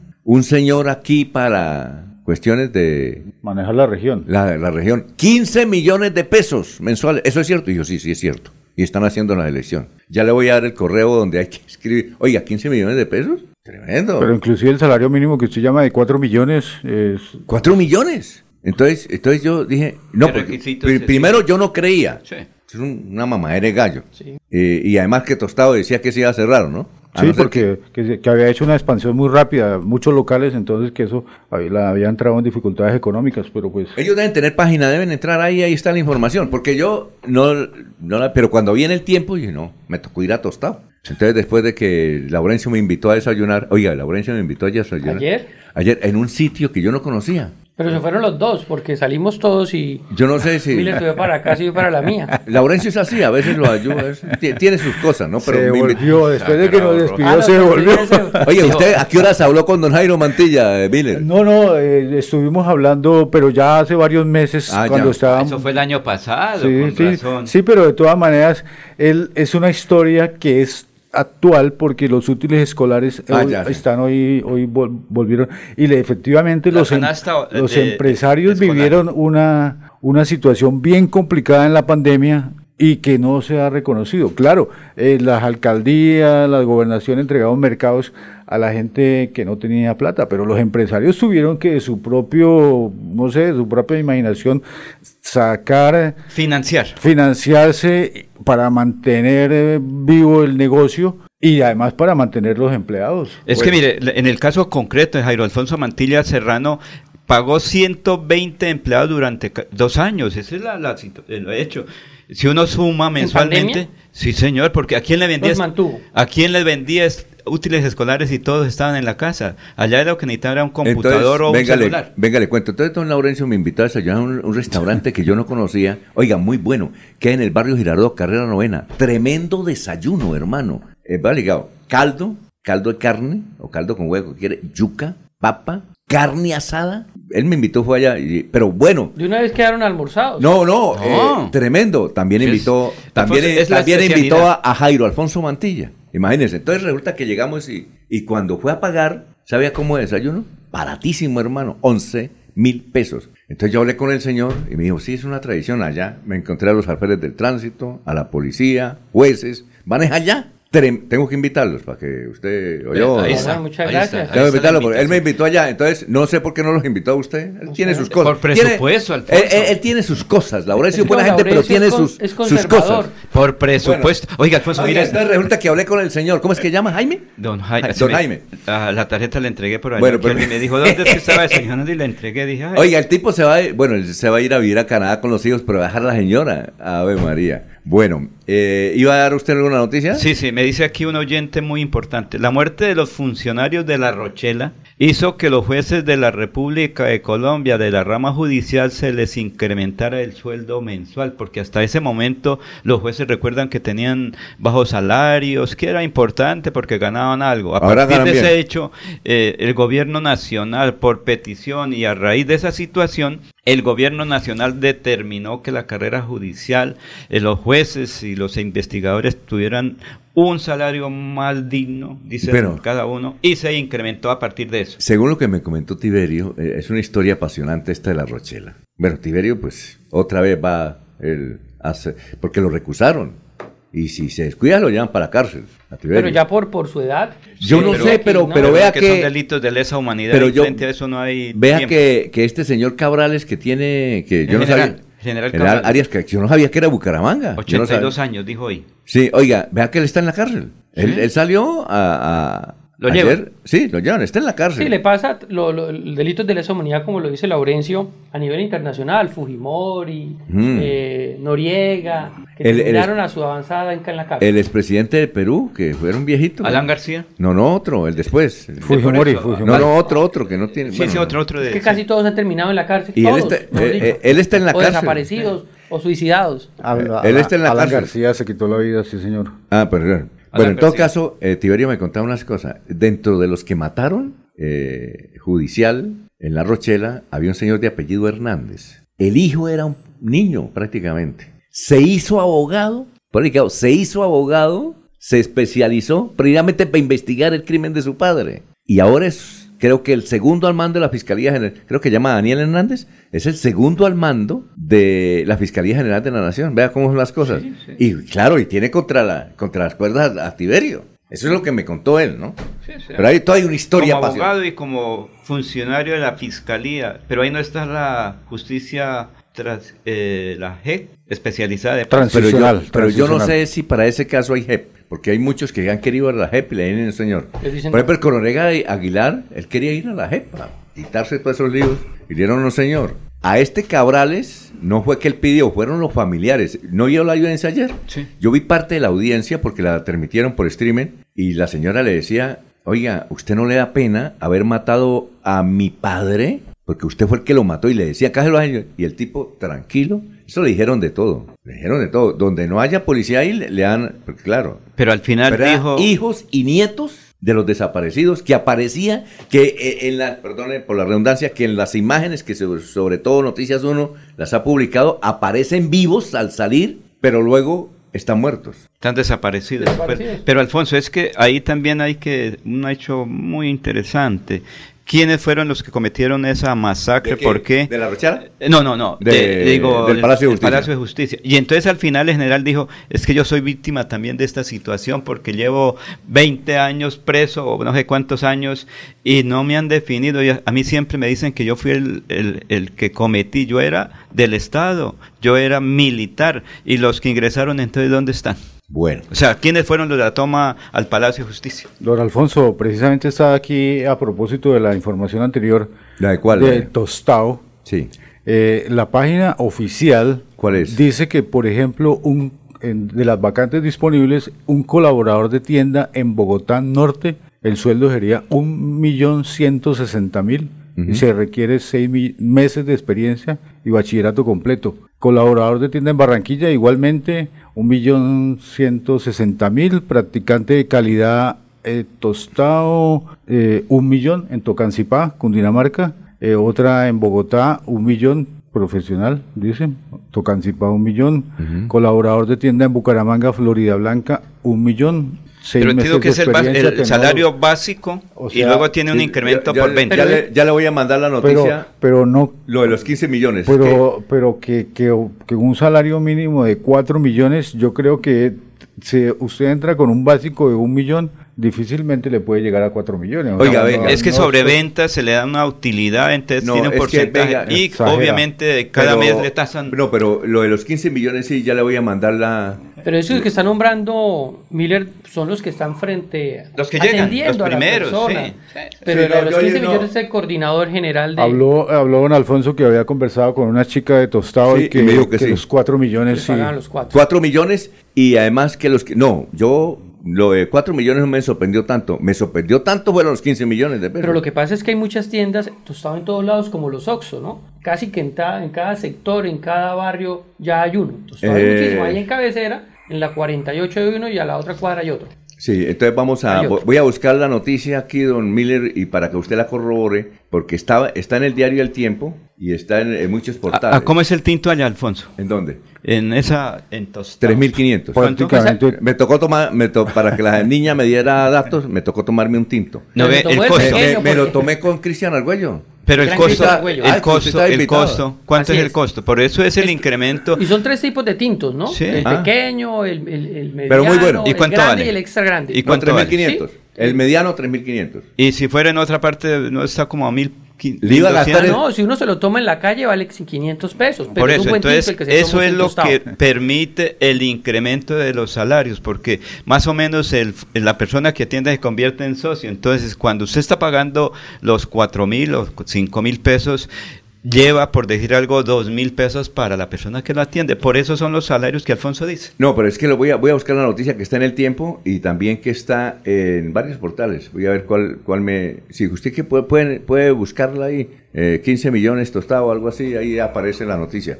Eh, son las 6 de la mañana, me ayuda Don Miller, usted que es bueno para internet, son las 6 de la mañana, 31 minutos. Le iba a gastar un tinto, Freddy, allá en Tostado, pero usted no llegó. Pero hoy se lo acepto después de la salida del, programa. Muy bien. 6 y 32, estamos en Radio Melodía. En Melodía valoramos su participación.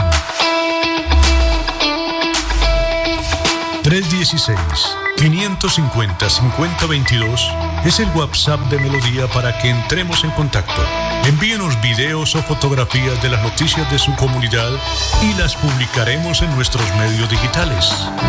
316-550-5022. El WhatsApp de Melodía para destacar su voz. Melodía, la que manda en sintonía. Cada día trabajamos para estar cerca de ti.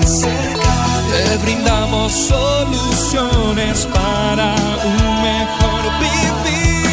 En Cajasal somos familia, desarrollo para llegar más lejos. Con Vigilado Supersubsidio.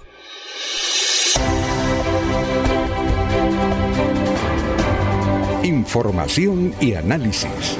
Es el estilo de Últimas Noticias por Radio Melodía 1080 AM.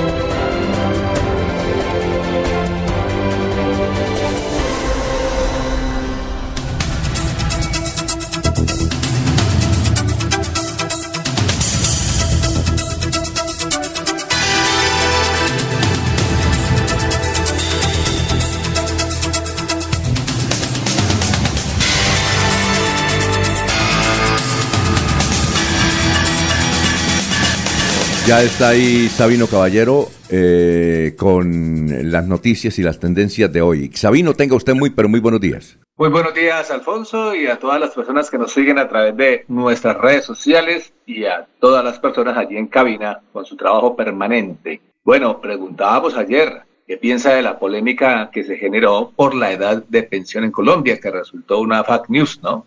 Una falsa noticia. Bueno, dice poca claridad del ministro, 0%, desinformación de medios 63%, contradicción del gobierno 37%.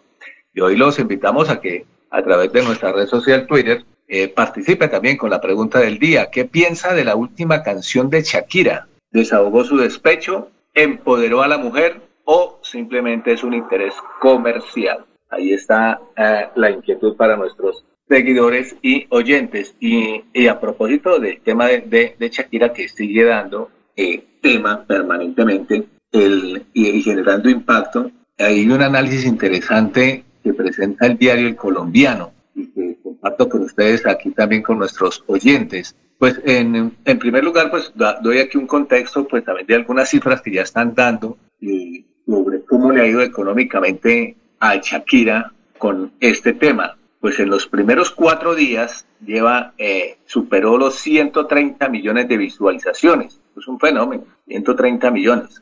Eso en dinero implican, según los que saben, en, en YouTube, por ejemplo, 85 mil dólares. En Spotify, más o menos 160 mil dólares. Para que vaya multiplicando más o menos eso por, por en, en, cuatro días, ¿no? Esto fue un balance pues presentado a, a cuatro días. Bueno, esta, esta, esta análisis, este punto de vista comercial, pues corrobora lo que los expertos habían advertido, pues es un fenómeno, definitivamente, y que no fue improvisado, como así lo manifestó en el artículo editorial del diario El Colombiano, y de hecho lo tituló Shakira y el mecanismo. Ahora, ¿qué es eso del mecanismo? Pues el mecanismo, dicen los expertos, es la mezcla de ingredientes que se hace eh, o que hacen explotar a las redes sociales a tal punto que transforman y sacuden la realidad y que eso lo supieron eh, activar Shakira a través de las emociones. Y en este caso, pues la emoción que se manejó fue, digamos, la venganza, digámoslo así,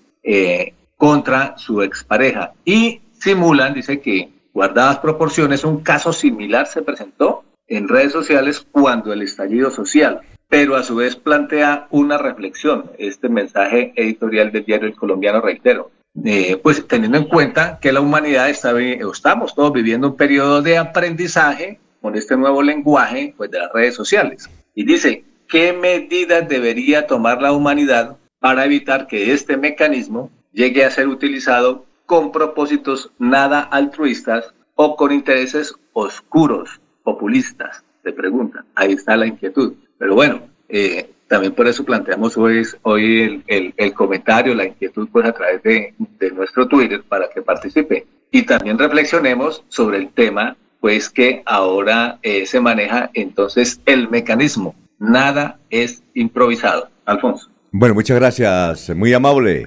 Sabino, muy gentil. Gracias, ¿no? Bueno, Alfonso, muchas gracias. Buen día para todos. Muy bien, son las 6 de la mañana, 38 minutos. Emile, le envía a su WhatsApp la información que aparece ahí. Creo que es de Pulso.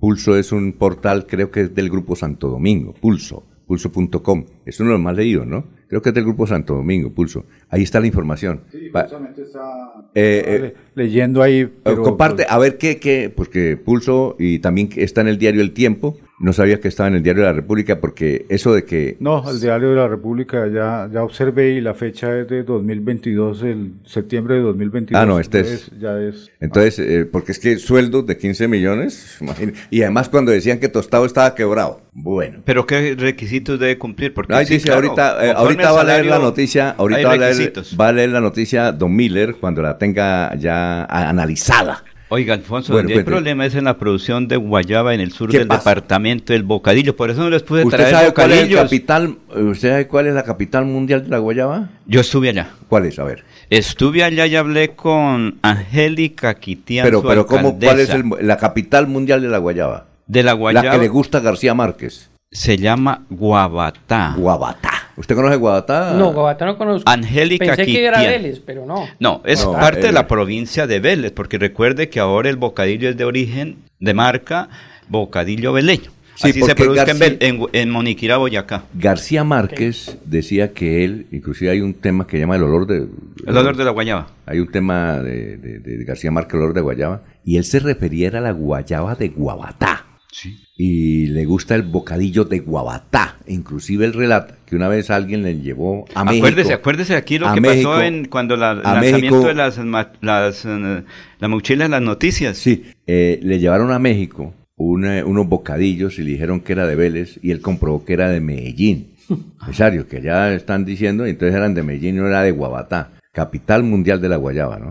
Es Guabatá, pero recuerde que gracias a Bernardo Socha, cuando fue el lanzamiento del satélite noticioso de RCN, un campesino veleño le entregó unos bocadillos a Juan Gozaín que eran para García Márquez, recuerde, Alfonso. sí, claro. Sí, sí. Y después un amigo hacia las 12 del día que estaba en el, en el Pitaluito Huilo, dijo, dijo así la noticia de Bogotá el resumen. El humilde campesino, ¿doy el nombre o no lo doy? Laurencio Gambacoy, en nombre de la provincia de Vélez, le entregó unos bocadillos al director de noticias de RCN. En la Plaza que Cívica. tienen eh, en la En la Plaza, Cívica, de. Bucaramanga, en la inauguración de la maleta de las noticias, cuyo destino, lo dijo Juan Gozaín, será para eh, García Márquez, que se va a entregar personalmente, Alfonso. sí. Y el señor allá cuando escuchó la noticia, Darío Parranaya dijo, ay, este es hediondo, pero, pero es- eh, eso y lo hizo. Pero Alfonso, es que eh, hay dificultades para la producción de guayaba. Y como usted lo dijo, cuando yo llegué a Guabatá, días ante, hace unos poquitos, el olor es muy agradable. Pero que sea la alcaldesa de Guabatá, Angélica, Angélica Quitián, que nos hable sobre la producción de la guayaba y la situación de los productores. Bueno, primero saludarlos muy especialmente aquí desde la capital mundial de la guayaba, Guabatá, que producimos la mejor guayaba que se produce en el país. Una variedad Victoria que tiene una dulzura y un olor, como usted bien lo dice, especial en rendimiento para el trabajo del bocadillo. Aquí en Guabatá la empezamos a tener de manera silvestre y posteriormente vino un animalito, nos dañó esa guayaba, el picudo y ahora eh, la, la cultivamos de manera Ya tenemos muchísimas hectáreas en guayaba tecnificada, ya tenemos una, eh, alianza de guayaba con la ADR en donde vamos a trabajar mil millones de pesos a partir de este año 2023 para apoyo a establecimiento y mantenimiento de cultivos, con una segunda fase que hemos buscado con la ADR de transformación. Va a favorecer sobre todo a nuestros productores que atraviesan una crisis difícil porque está mucho más costoso producir una canastilla de guayaba que ponerla en el mercado. Nos hemos articulado varios municipios, fruto que a Guabatá le ha dado todo lo que nosotros somos. Ya nosotros estudiamos con el cultivo de guayaba porque es la base de la economía de nuestro municipio. Alcaldesa, pero ¿por qué ese producto, por ejemplo, las fábricas de bocadillo, hay dificultades? Dicen, es que se encareció todo para producir bocadillo. Eh, más el azúcar, eh, ¿no? El cultivo de guayaba es, en este momento no se está pagando al precio justo. Cuando hay cosecha, pues también los productores aprovechan para eh, bajar esos costos y lo cual significa que aquí se vende por canastilla, no se ha podido lograr llegar a una venta por kilo, que es lo que favorecería un poco más a nuestros productores. Está trabajando en mesas eh, continuas con tanto con los fabricantes, Rosavia, todas las instituciones que apoyan estos temas del campo, el SENA, para que se pueda llegar a un acuerdo y poder empezar a establecer un precio eh, fijo del kilo de guayaba y que así favorezca también a nuestros productores porque realmente eh, no vale la pena sembrar guayaba si no se logra vender al precio justo que es. Muy bien, son las 6 de la mañana, 44 minutos. Bueno, Miller, antes de ir a unos mensajes y antes de escuchar eh, el informe sobre política en la ciudad de Bucaramanga Don Freddy, ¿usted ya digirió la noticia de Tostado?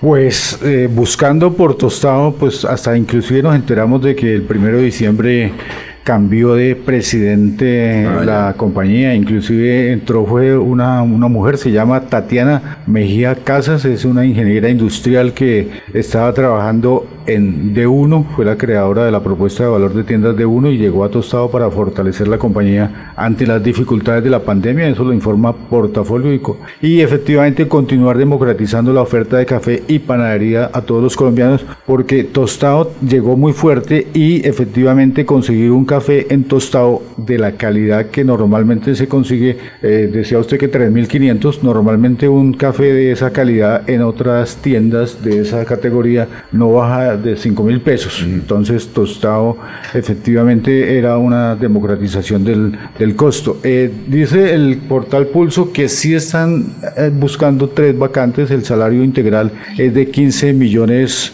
80 mil pesos, pero los los requisitos son no son tan no los cumple fácilmente cualquier persona. Hay que tener estudios universitarios eh, experiencia de por lo menos ocho años en diferentes cargos administrativos preferiblemente con especialización o maestría en áreas relacionadas al desarrollo de productos preferiblemente en el sector retail es decir los, los minoristas eh, las, las, grandes cadenas que venden a, en, pequeñas cantidades mm, y tener también cuatro años de experiencia en el desarrollo de productos para consumo en el sector retail, además de contar con conocimiento en la formulación de estrategias para el posicionamiento de un producto en el mercado, en la definición de los requisitos de un producto en función de las necesidades del cliente, entre otros requisitos. Solo tres vacantes y pues ahí está la, abierta la posibilidad para quien el factor integral está el factor salarial integral está constituido por 10 salarios mínimos legales vigentes y uno prestacional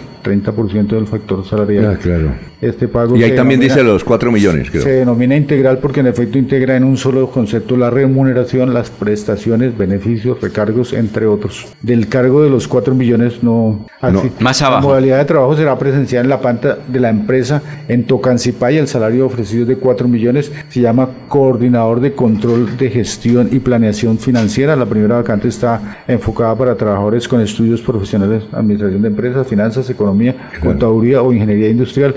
Según señalan, sería preferible que el postulante tenga un posgrado en finanzas. La experiencia que se requiere para dicho cargo es de mínimo tres años en áreas de planeación o control financiero en empresas de retail. Bueno, perfecto. 6 y 47, vamos a una pausa y regresamos con el tinto político. Estudia en Uniciencia es de 1.250.000 pesos. Horarios flexibles, calidad docente y educación al mejor precio. Uniciencia te acerca a tus metas. Matricúlate en el 317-667-0986 www.uniciencia.edu.co. Matricúlate en el 317-667-0986 o si no, en la página uniciencia.edu.co.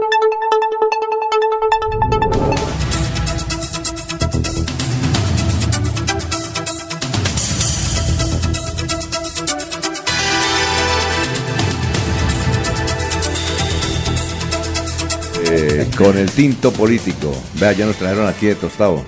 Muestre a ver. Uy, qué ver. Tostado, mire. Bueno, muy bien. Eh, Bueno, el tinto político. Eh, eh, ayer usted habló de los candidatos a la alcaldía de Florida, eh, luego los candidatos a la alcaldía de Piedecuesta y ahora los candidatos o precandidatos o aspirantes a la alcaldía de Bucaramanga. ¿Quiénes son? Bueno, don Alfonso, aquí nos dimos la tarea de sacar una serie de personas con todas las cualidades para ser candidatos en estas próximas elecciones del 29 de octubre. Aquí no lo vamos a hacer en bloques, como lo hicimos en Piedecuesta, como lo hicimos en Florida Blanca. Vamos a unos hombres muy detallados, pero antes de eso, yo quisiera que recordáramos la votación de Bucaramanga en las elecciones pasadas, ¿no? Donde el alcalde, pues, fue Juan Carlos Cárdenas. Miren, Juan Carlos obtuvo una votación importante. Creo que la, fue la votación Mayoritaria, en los mayoritaria. últimos 50 años. 141 mil votos, casi los 142, 141 mil votos, 768 mil votos, ¿cierto? Le siguió el actual... eh, Concejal. vamos aquí, una, una falla técnica. Jaime Andrés No, es Beltrán. un satélite se cayó, el viento lo tumbó. Le siguió en la, Bueno. en- Para que usted en en aparezca la bien. Allá. fue Jaime Andrés Perfecto. Eh, Jaime Andrés Beltrán, actualmente concejal de la oposición, 40 mil votos. Sacó y le dio la posibilidad. Y le siguió un tercer puesto, que es Freddy Antonio Anaya. Sacó 37 mil votos. Freddy. Freddy quedó de tercero. Le ganó el pastor, ¿no? En esa elección. Es decir, primero quedó eh, Juan Carlos Juan Cárdenas. Carlos Cárdenas con 141 mil votos, 141. le siguió Jaime Andrés Beltrán con 40 mil votos, posteriormente Freddy Antonio Anaya 37 mil votos, le estoy quitando los picos, ¿no? Ajá. De cuarta quedó la esposa del senador eh, Miguel Claudia López, Pinto, si no estoy mal. Claudia Lucero López, 31.487 votos. De cuarto lugar, el profesional Ariel Gerardo García, Ariel García, su último cargo fue como en el Inderbú. Él es de, el de Inderbú- Barichara, Villanueva, de la familia... ¿Cómo es el segundo apellido? Él es de Guane. García Gómez. De los Gómez Quintero, es sobrino de... Alex de Villanueva. De Villanueva, sí, Sí. sí. García, También vinculado al tema de transportes. ¿Cuántos Eh, él se Sí, presentó eh, por AICO, sacó 10.886 votos. Sí, y, y en una encu- ¿usted recuerda que la, la encuesta ocho días antes decía que él iba a ganar? Daba como Que era ganador el alcalde de Buca- el virtual alcalde, Alcalde de. Bucaramanga. Virtual. Luego Y- le siguió... Y, y le cuento, Rodolfo Hernández, le hicimos una entrevista como 15 días antes y nos dijo, mire, yo les aseguro que Juan Carlos Cárdenas llega a los 100 mil votos. y sacó 141 mil. 140, lo superó. Ver, Luego quedó Sergio Isnardo Muñoz con 8.281 votos y le siguió Carlos Toledo con 6.415 votos. Ajá. Carlos Toledo tengo entendido que va para un buen cargo a nivel nacional. Oiga, pero a él le ofrecieron la embajada de los Países de los Bajos, Países Holanda, y y yo no dijo sé- que no. Me dicen que dijo que no, porque al parecer hay un viceministerio por ahí en el ¿Para tema él? energético que puede ser, Porque él fue de Ecogas, ¿se acuerda de Ecogas? claro, Sí, de... Él es amigo personal del señor presidente de la República, Gustavo Ecogas, sí. Po- Petro. Recuerde que Sí. tuvo un buen cargo en GTI. GTI cuando Petro o ahora no se recuerdo cómo es. Fue jefe de Juan Martín Serrano, que nos Sí. escucha a esta hora en Bogotá. Era como el cuarto con eh, eh, Ricardo Roa Barragán. Recuerden que hay quién es Ricardo Roa Barragán Ah, en. Bogotá. ¿Y él es familiar de Carlos Toledo?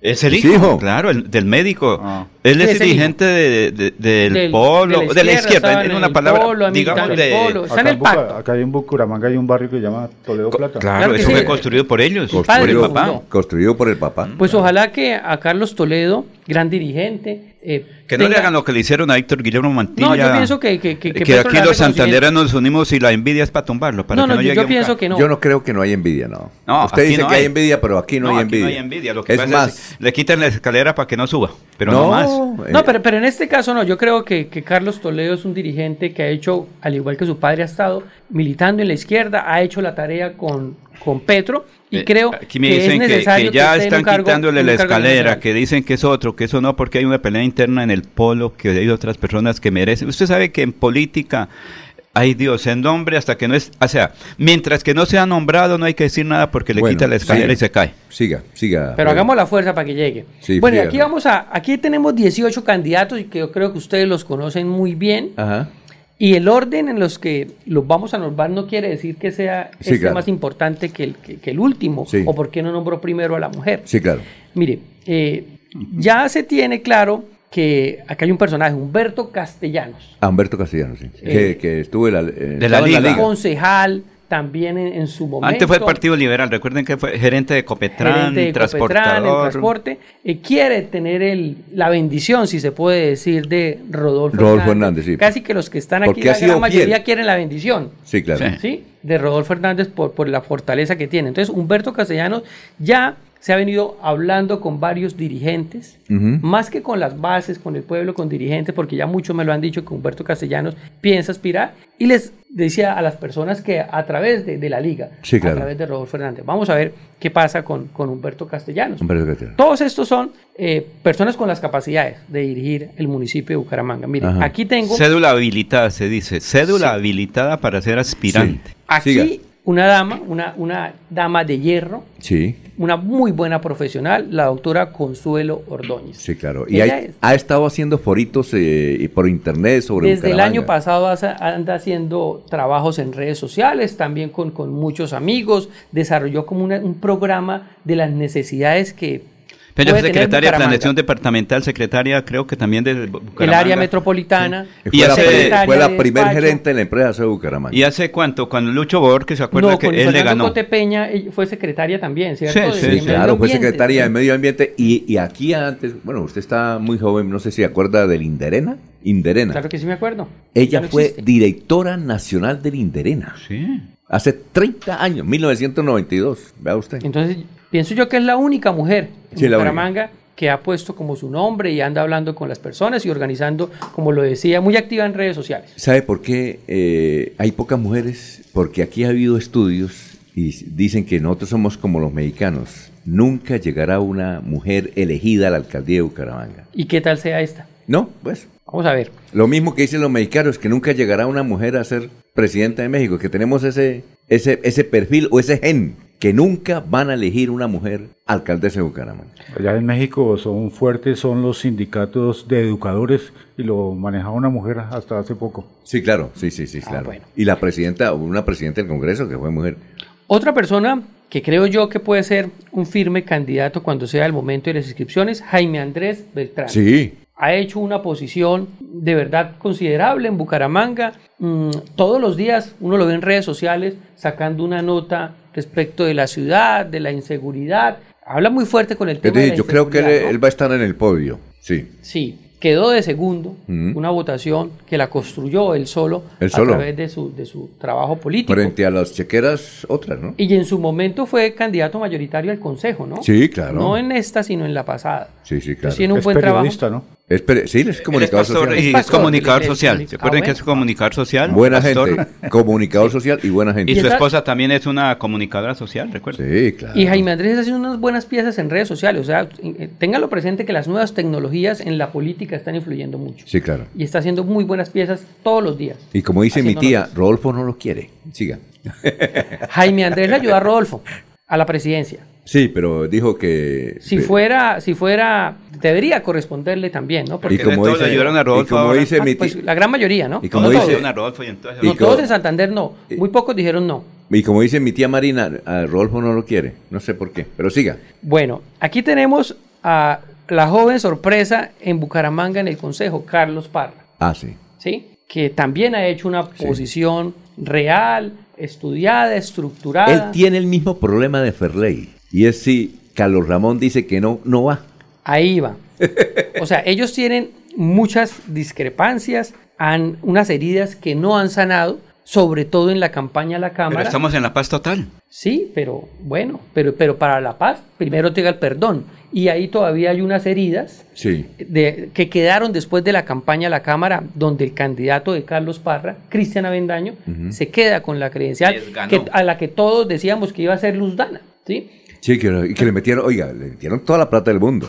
Ah, no, En algunos publicidad, recursos, algunos A, recursos, a algunos- todo el billete del mundo. Total. De- sí, claro, publicidad, eso, prendiendo una emisora, redes sociales. Vallas. Vallas. Porque Carlos Ramón, el que maneja el billete. Entonces, Y le gana este muchacho con, con una valla de cartón en las calles. que había sido Le candidato hicieron la- los verdes le hicieron la campaña a le, él. le- le- le gana este Carlos muchacho. Ramón. Oiga, queremos, eh, invite un- ¿Usted conoce a, a Cristian Avendaño? no? Eh, lo conozco a través de redes, hemos interactuado en algunos programas no presenciales, pero virtuales. Oiga, sería Podemos muy bueno. eso llamarlo. Llámelo e invítelo porque, porque él me habían dicho que en el Socorro, me dijo la alcaldesa en el Socorro, en las elecciones pasadas Fue candidato. De Cambio Radical, De y, Cambio Radical. y obtuvo 12 votos. Sí, así Imagínese. Y ahora, Eso pasó por cambio radical. Ah, bueno, ¿Qué sí, más? Este, bueno, entonces ahí está Carlos Parra, Ajá. que tendría que mirar cómo tiene la aval. Carlos Parra tiene la cercanía con, con Claudia López. ah, ¿no? lo estimo mucho, claro. y, con, y con Angélica. Para, para, para Claudia sería muy importante que el alcalde fuera él, pues porque pensaría yo que va a aspirar a, a- a una presidencia. Sí, claro. Mira, un hecho antes de pasar al otro candidato, cuando pasaron las elecciones presidenciales hubo una condecoración en el Consejo a Carlos Ramón González. Sí. La hizo en ese momento el presidente era Carlos Barajas. Y Beleño es pura cepa. en ese momento, eh, en ese día, también estuvo presente Claudia López, Angélica Lozano, y llegaron con Carlos Parra y. Ferley. Y en ese entonces yo pensé, y lo sigo pensando, que hay una unidad entre el Partido Verde y la Liga para Mm. desarrollar candidatos. Sí, en sí. ese momento yo lo vi, Claudia habló muy bien de, de- de Rodolfo, hasta se tomaron la foto con todos los verdes y la Liga. Ajá, yo ya, pienso ya. que esa unidad es fuerte Todavía sigue, sí. en Bucaramanga. Es Todavía muy fuerte. sigue. ¿sí? Bueno, Fabián Oviedo, creo yo que en estos últimos días y a finales de diciembre no ha dicho nada, pero él renuncia a ser concejal. Pienso yo, él era, era concejal de Cambio Radical. El Cambio Radical, sí. Como Eh, para quedar él en libertad. renunció, él renunció hace rato. eh, yo creo que tuvo una desafortunada presentación cuando empezaron a aparecer unos embolsados en Bucaramanga. Y de- eh, finalmente él explicó. ¿Se acuerda que- la campaña? Sí, él hizo una campaña, sí, ahora sí, hizo una No, no campaña muy recuerdo, buena. ¿qué- ¿Cómo así embolsados? ¿Qué es eso? O sea, que aparecía, se, supuestamente eran unos muertos y la policía. Ah, ok. La, la gente llamaba y decía: Es que aquí dejaron un embolsado en un parque. le da a la policía y se da cuenta que. Una campaña muy agresiva. Pero porque estaba en Bogotá de moda el tren de, la, de Aragua, ¿se acuerdan? ok. Pero, Oiga, o venga. sea, era una circunstancia muy complicada. Bueno, ¿qué con- más tiene que decir de, eso. de- Mire, de- pero, pero de pienso Fabián que Ya aunque ha estado un poco en silencio, es una campaña, pienso que va a ser candidato porque renuncia un año antes para Sí. tener la libertad No, queda habilitado para que lleve cualquier aval, porque él renunció al Por partido, firmas a la credencial y puede llevar pues el aval Pero liberal, bueno, el que renuncia creo que es una aspiración Sí, firme, ¿no? Siga. Se habilita. Eh, sí, claro. Aquí metemos a- a- al gran amigo de, de Ah, no, pero, Alfonso de- Jorge no, Figueroa. pero, perdón, Fabián Oviedo, Fabián Oviedo. Él, el, el suegro tiene una chequera. Dicen que sí. Orlando, Orlando Arciniegas. Y Lo Fabián, conozco, usted lo conoce, él fue Godito, él fue concejal de la ciudad de Bucaramanga. y Fabián Oviedo como presidente logró poner personero y poner contralora de Bucaramanga. Lo que Muy dijo- hábil en esos mire, manejos, ¿no? hace poco vi un Twitter de Juan Manuel González, el mundialista, y decía, pagará la alcaldía, genita votos y plata. Eh, Fabián Oviedo tiene plata, mucha, el, el suegro que lo quiere. Sí, imagínate. el suegro. El afortunadamente lo quiere mucho y tiene plata. Y eh, no sé si votos tendrá, pero al menos ya tiene plata. Ya se ha contado al menos en, en Botico, sí. Eso, la, eh, la alcaldía son alianzas, son Sí. acuerdos para que no puedan Bueno, organizar el tema. Luego aquí viene su gran amigo Jorge Figueroa. Y su gran amigo, Jorge Figueroa. Sí, por supuesto, también toca. Oye, ¿Usted tiene, mucha-. ¿Usted tiene muchas diferencias con él, con Jorge? No, o sea, la- la- las diferencias de, de- de- de- la, de la- tinto, de la verdad 80. y la mentira, ¿no? O sea, a mí me gusta es con la verdad. Cuando es con la mentira, pues uno no le puede jugar a la mentira. Pero Jorge Figueroa... ¿Qué posibilidades tiene secretario- Jorge? Él fue presidente de la Comisión Nacional de Televisión, es muy visible. Fue Cuando ese era secretario de uribista. Desarrollo Social. Cuando ese en- era en- uribista. en- o, o ese es el, el tema, ¿no? No, él, siempre- él sigue siendo uribista. Lo que pasa es que estuvo con Rodolfo Hernández, que no creo que haya peleado, pero él dice, en el título, leyó el titular de Vanguardia. Sí, claro que sí. Voy a la alcaldía, pero no por la liga. Pero no por la liga. Eh, a lo mejor ya ¿Qué le posibilidades no. le ve usted que es un hombre prudente? Yo pienso que todos en, en esto de la política uno no puede decirle a nadie que no va a hacer. La política es una cosa, eh, eso sí le toca es trabajar. ¿Usted se ha encontrado temprano. personalmente alguna vez con Jorge Figueroa? No, lo he visto pasar, pero nunca nos hemos sentado a hablar. Por redes sociales interactuamos mucho. Invítelo aquí, viejo. Vamos a invitarlo. Y Ya desde sé. aquí abiertamente a los amigos que nos están escuchando, Sí, venga ya. Jorge Figueroa. Listo, ¿qué Nos más? tomamos un tinto y hablamos. Entonces Jorge Figueroa también tiene su aspiración. Venga, Jorge, una, una cosa. Jorge Figueroa, cuando Rodolfo fue alcalde, él no le votó. Él votaba en Bogotá, ¿no? Ah, sí, sí, sí. claro. Pero no, No importa. pudo votar. No, No votaba, votar. votaba en Bogotá. Bueno, Pero le, voy a decir, perfecto. le voy a decir una cosa, le voy a decir una cosa. Como secretario de desarrollo fue un buen secretario, en serio. Sí, sí fue un buen secretario. Y lo recuerda mucho porque yo he hablado con gente, de- sobre todo, eh, que está en el aspecto social y me hablaron muy bien de la labor de Hay que de Jorge recoger toda esa labor, organizarla y No, no, lo, hizo ciudad. bien. Lo que pasa es que como él es polémico, entonces la gente le da madre. Él se quiere identificar como señor padre de Luis Enrique Figueroa Pero, Rey, pero, pero, no logró. Pero, no en- logró. pero en el corto tiempo que fue secretario de desarrollo, lo hizo bien, en serio. Sí, es una, es una ¿Ah? persona fácil de recordar. Realmente uno se, le pueden preguntar por algún otro secretario y fácilmente lo olvida, pero él no se olvida tan fácil. Él es una persona que uno lo tiene presente. Lo tiene Además presente. que es muy activo en las redes Y sociales. es muy influyente. Lo que pasa es que el problema de Jorge es que pelea, eh, caza unas, cubrillero, ¿se no, caza unas peleas y entonces le dan como todo. Pero, pero en la Secretaría de Desarrollo Social me cuentan los mismos empleados de la alcaldía que tuvo una excelente labor. Que fue Bueno, ahora mejores. ya podemos decir que es un precandidato Sí, claro. que quiere serlo, listo. Mira, aquí tenemos un personaje reconocido en Bucaramanga, eh, Chucho Limonada. Pero bueno, él, él- él- él es candidato, pero él no dice que tiene problemas judiciales. Pues habría que hacer las consultas, pero él ya lo ha dicho abiertamente. Tiene un movimiento ya político, ya lo Sí, registró, ya compró las pólizas. Eso que pero tiene que ponerse a recoger las firmas. No, y las recogen. Puede una ser vez yo le un hice una movimiento entrevista. significativo de ciudadanos, ¿no? Una vez yo le hice una entrevista a Chucho Limonada y dijo, bueno, le voy a decir una cosa, me dijo. El 50% de los que me conocen dicen que yo soy un de- delincuente, pero hay el otro 50% de que me conocen dice que yo soy una gran persona. Y yo sí sé que Chucho Limonada en los sectores populares lo reconocen. Ellos tienen estilos de hacer política No ha tomado distinta a los por demás. lo visto. Y, y- y- y le, le funciona. Bueno. Le funcionan las cositas que ellos ellos hacen. iniciaron entregando ¿Tiene- limonada. Bueno, Sí, ¿tiene señor. más? ¿Tiene más? Por supuesto. Bueno, entonces hagamos la, por la mitad. de- la, consegui- la, con, la consabida pausa y regresamos con el tinto político con Freddy Garzón. Aquí Bucaramanga, la bella capital de Santander. Transmite Radio Melodía, Estación Colombiana, HJMH, 1080 kilociclos, 10.000 vatios de potencia en antena, para todo el oriente colombiano.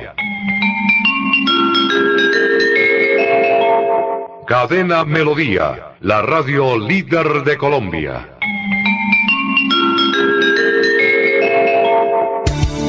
Los invitamos a sintonizar el programa Curación Natural del doctor Ricardo González Parra, Medicina Biológica y Alternativa, de lunes a viernes en los horarios 7 y 30 y 9 y 30 de la mañana, los sábados 7 y 30 de la mañana y 12 del mediodía. Aquí encontrará la orientación profesional para todo tipo de enfermedades, tratamientos con medicamentos naturales. Llame y agende su cita médica al 313-392-2623.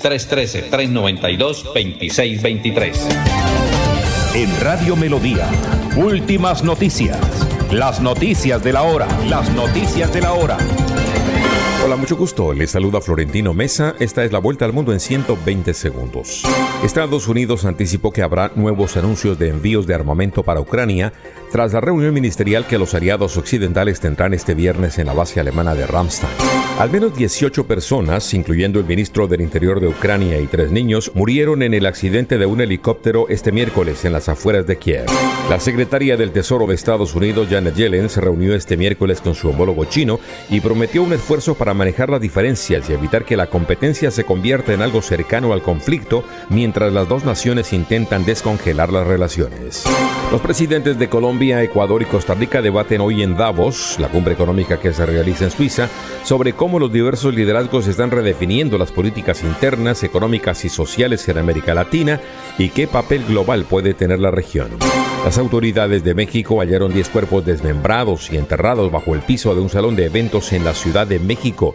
tras una investigación sobre las actividades de nueve hombres sospechosos de ser miembros del cartel de Jalisco. El Consejo Permanente de la Organización de Estados Americanos OEA analiza la situación de Perú, sumido en una grave crisis tras el fallido autogolpe del ahora exmandatario Pedro Castillo. Cientos de manifestantes recorrieron el centro histórico de Lima, mientras que grupos de ciudadanos partieron desde varias regiones del sur del país hacia la capital para sumarse a las protestas que piden la renuncia de la presidenta de Perú, Dina Boluarte. La oficina del Procurador General de Brasil ha presentado sus primeras acusaciones contra algunas de las miles de personas que, según las autoridades, irrumpieron en edificios de gobierno para tratar de revertir la derrota del expresidente Jair Bolsonaro en la elección de octubre. Un terremoto de magnitud 7.1 en escala de Richter sacudió hoy miércoles la provincia de Sulawesi del Norte, en el centro de Indonesia. Las sacudidas del sismo no desencadenaron posibilidad de tsunami. Esta fue la vuelta al mundo en 120 segundos.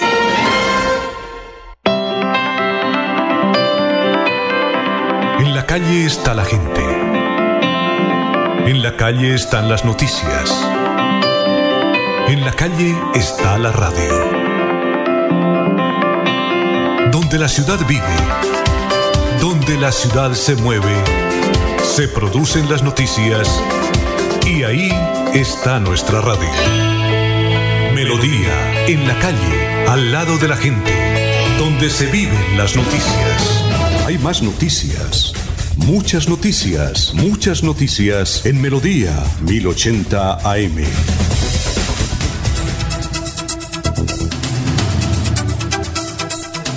Siete, nueve minutos. Bueno, seguimos con el tinto político, Freddy.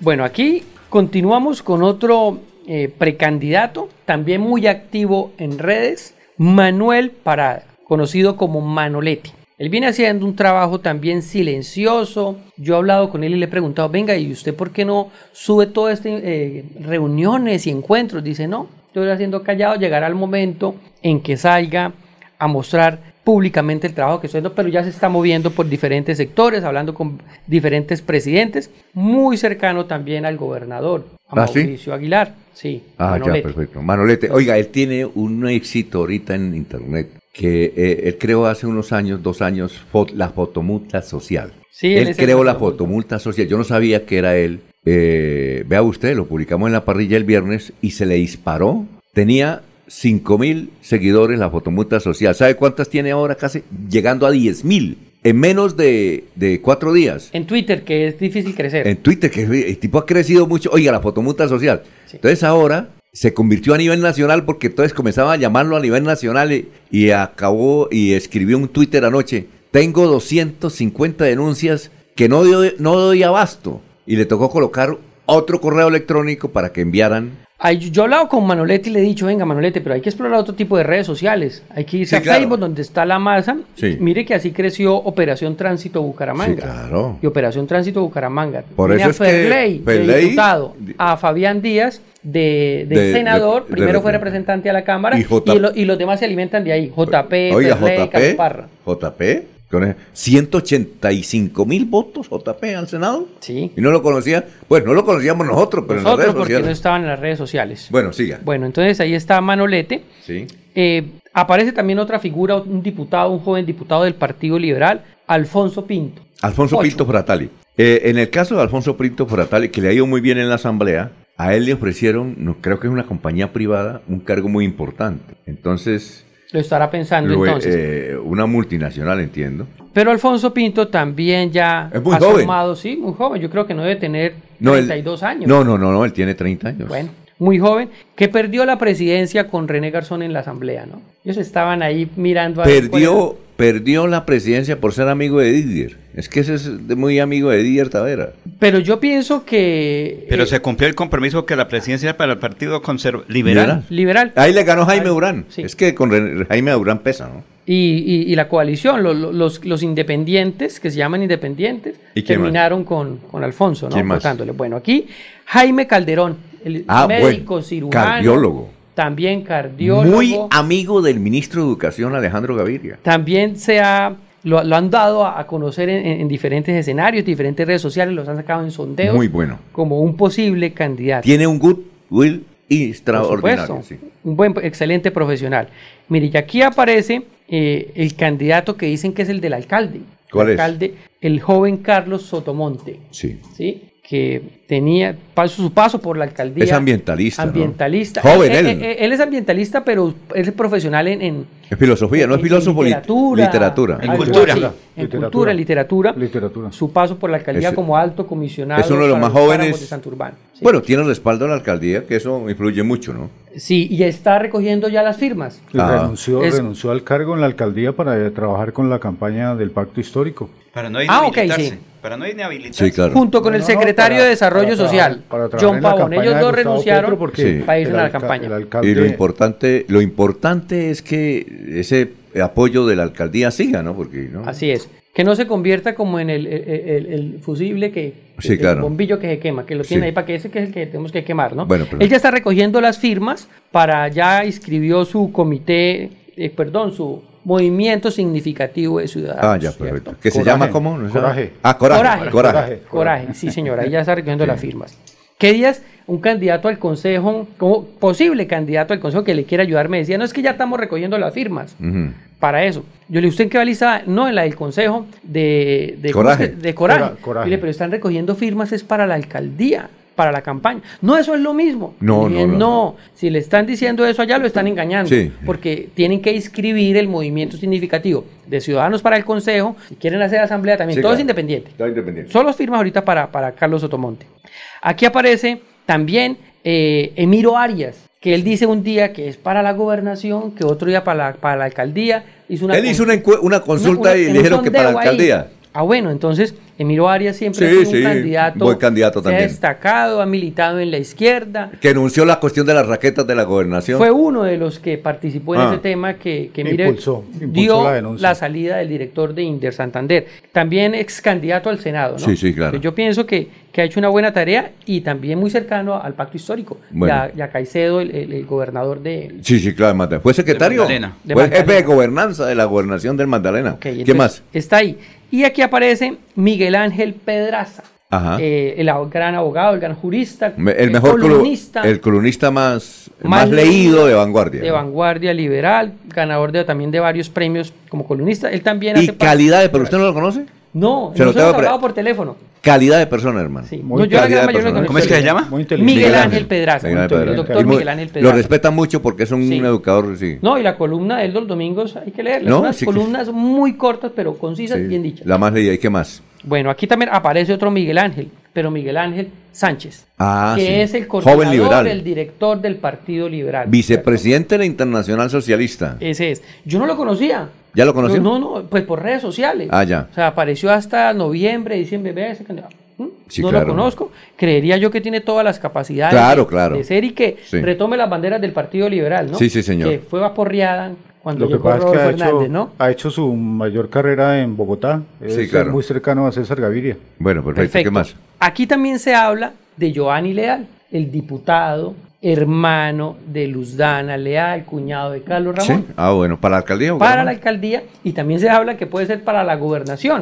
Entonces ahí Carlos Parra le- se le aparece otro, otro contrincante todavía más, ¿no? Ajá. Que podría ser eh, candidato. También ha hecho una buena labor en la asamblea Sí. Giovanni Leal, una posición real. Y aquí aparece, ah bueno, yo había dicho que una sola mujer, pero no. Recuerde que ayer hablábamos que Nubia López podría ser candidata a la alcaldía de Florida. Sí, claro. También amigos de ellos en Bucaramanga. Sí. Cuando yo hablo de ellos, hablo de, de doctor Freddy Anaya y la doctora Sí. Nubia López. Hablan de la posibilidad de que Nubia sea una Claro. candidata. Bueno, Tiene ¿quién los votos y la capacidad.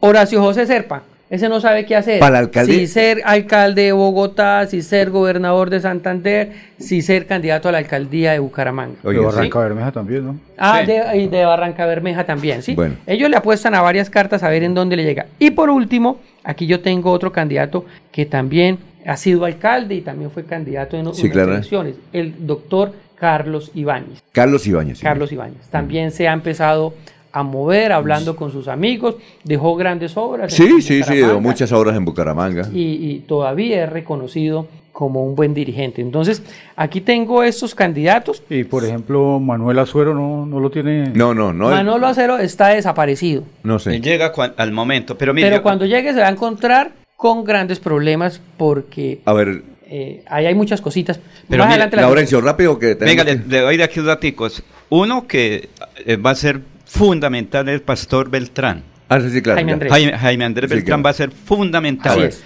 Nubia López eh, va a ser figura. O... Pero es para Florida. No, no, no, Alfonso. Ella, eh, mira, está Es mirando.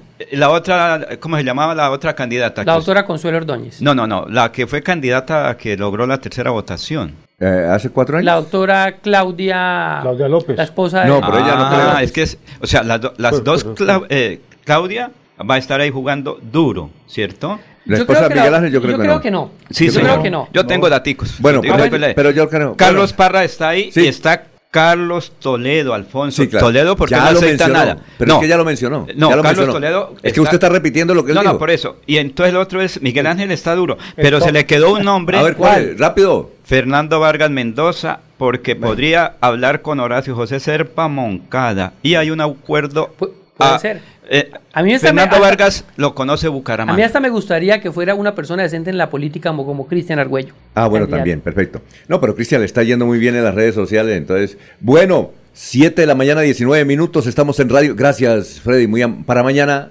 tenemos ¿Gobernación o alcaldía de Girón? alcaldía Girón. de Girón y Muy bien. gobernación dejémosla para el viernes, ¿oyó? Para darle Perfecto. el toque aquel. Bueno. Bueno, 7, 19 minutos. Estas son últimas noticias en Melodía 1080 AM. 1080 AM. Soel Caballero está en Últimas Noticias de Radio Melodía 1080 AM. Buenos días, Alfonso, para usted, para los compañeros, igualmente para todos los oyentes. La comunidad de Puerto Wilches, que ha resultado afectada por inundaciones, pidió trabajos urgentes al gobierno departamental y nacional para tapar un boquete que abrió el río Magdalena. Según los pobladores, miles de reses han muerto y los cultivos de pancoger se malograron. Por otra parte, la alcaldía distrital de Barranca Bermeja, a través de la Secretaría de Hacienda, dio a conocer que con el nuevo estatuto tributario más de 3.900 empresas seguirán teniendo beneficios tributarios. Con esto se busca mejorar la calidad de vida de los servicios de salud, dar seguridad jurídica a las empresas que invierten en Barranca Bermeja, brindar más oportunidades para comerciantes, empresarios, emprendedores e inversionistas y reactivar la economía e incentivar la protección del medio ambiente. Esto se garantizará también con el bienestar y más oportunidades de empleo para los barranqueños. Noticias con las que amanece el distrito. Continúen compañeros en estudios en últimas noticias de Melodía 1080 AM. Enrique Ordóñez Montañés está en Últimas Noticias de Radio Melodía 1080 AM.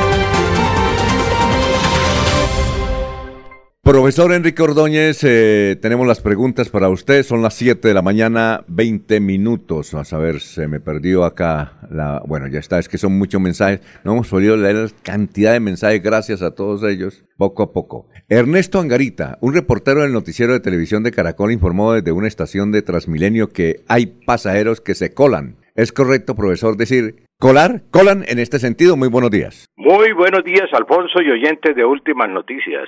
Don Ernesto, en Colombia, pues usted sabe, se emplea el verbo colar en dos sentidos. Primero, pues es el sentido de pasar un líquido mm, por un filtro para que quede, por ejemplo, el café. Se pasa por un filtro, por un colador, para separar el- los cunchos, decimos los cunchos del café, y aclararlo. O, cualquier otro líquido también se puede colar, cualquier otro líquido que contenga partículas sólidas para que quede solo líquido. Entonces esa es una forma de emplear el verbo colar.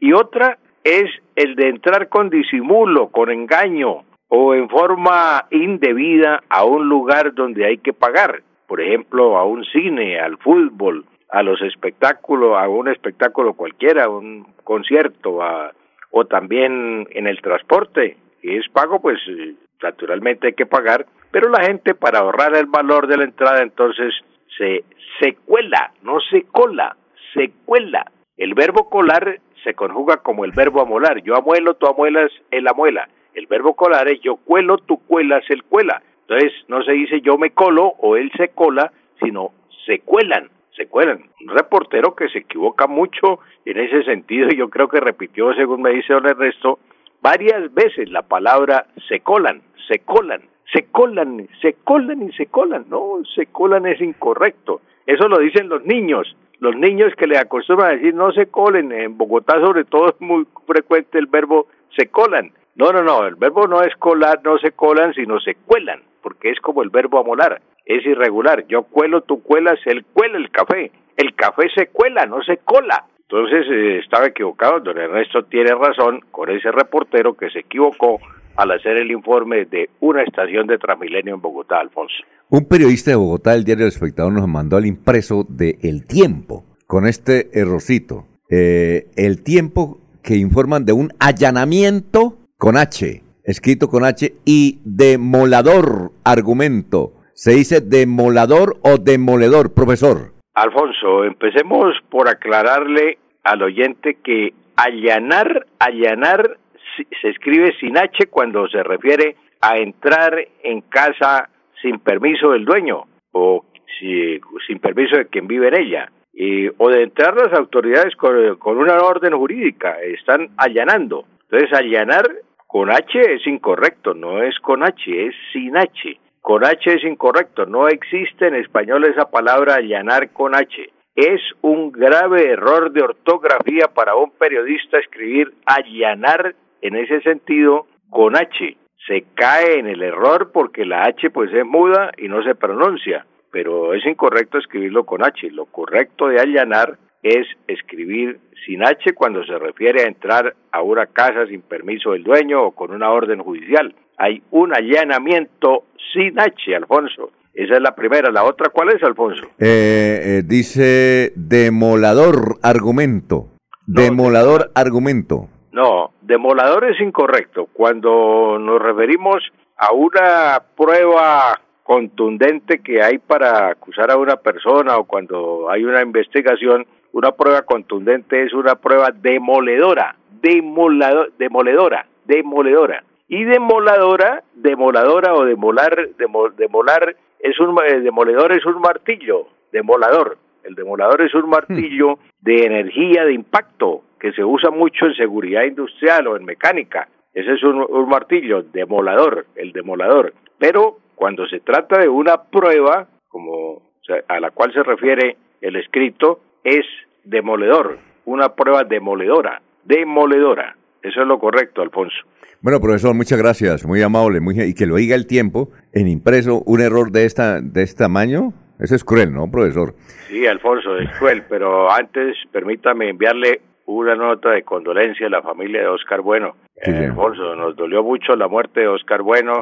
Eh, para su quien fuera su esposa, Yolanda Castellanos, que fue mi alumna. La primera esposa, sí. La, primera, esposa. Yolanda. La hermana de Carlos Julio. La hermana de Carlos Julio Castellanos. Ella es Yocari, se, ella el seudónimo es Yocari. Yocari, Yolanda Castellanos Rincón. Ah. Yocari. Ah, bueno. Para Yolanda que quiso mucho a Oscar Bueno, nuestra sentida nota de condolencia para toda su familia, sus hermanos, sus hijos, nuestra sentida nota de condolencia. Paz en la tumba de Oscar Bueno, el Oscar del Vallenato, Alfonso, que descanse en paz. Perfecto, muchas gracias. Don Jorge Sierra, que nos está escuchando en una finca del Playón, nos mandó un video. Voy a enviárselo a Sabino a ver si lo publicas. Él era organizador del plantón eh, que bloqueó la carretera Bucaramanga-Santa Marta ahí en el Playón. Él dice por qué levantaron el paro. Eh, seguramente lo van a pasar en redes sociales. Muchas gracias, que se eh, que sigan en sintonía de Radio Melodía porque ya viene el doctor Ricardo González Parra. Últimas noticias los despierta bien informados de lunes a viernes. En todas las áreas de la información regional, un periodista de Últimas Noticias registra la información en Radio Melodía 1080 AM y en melodíaenlínea.com. Director Alfonso Pineda Chaparro.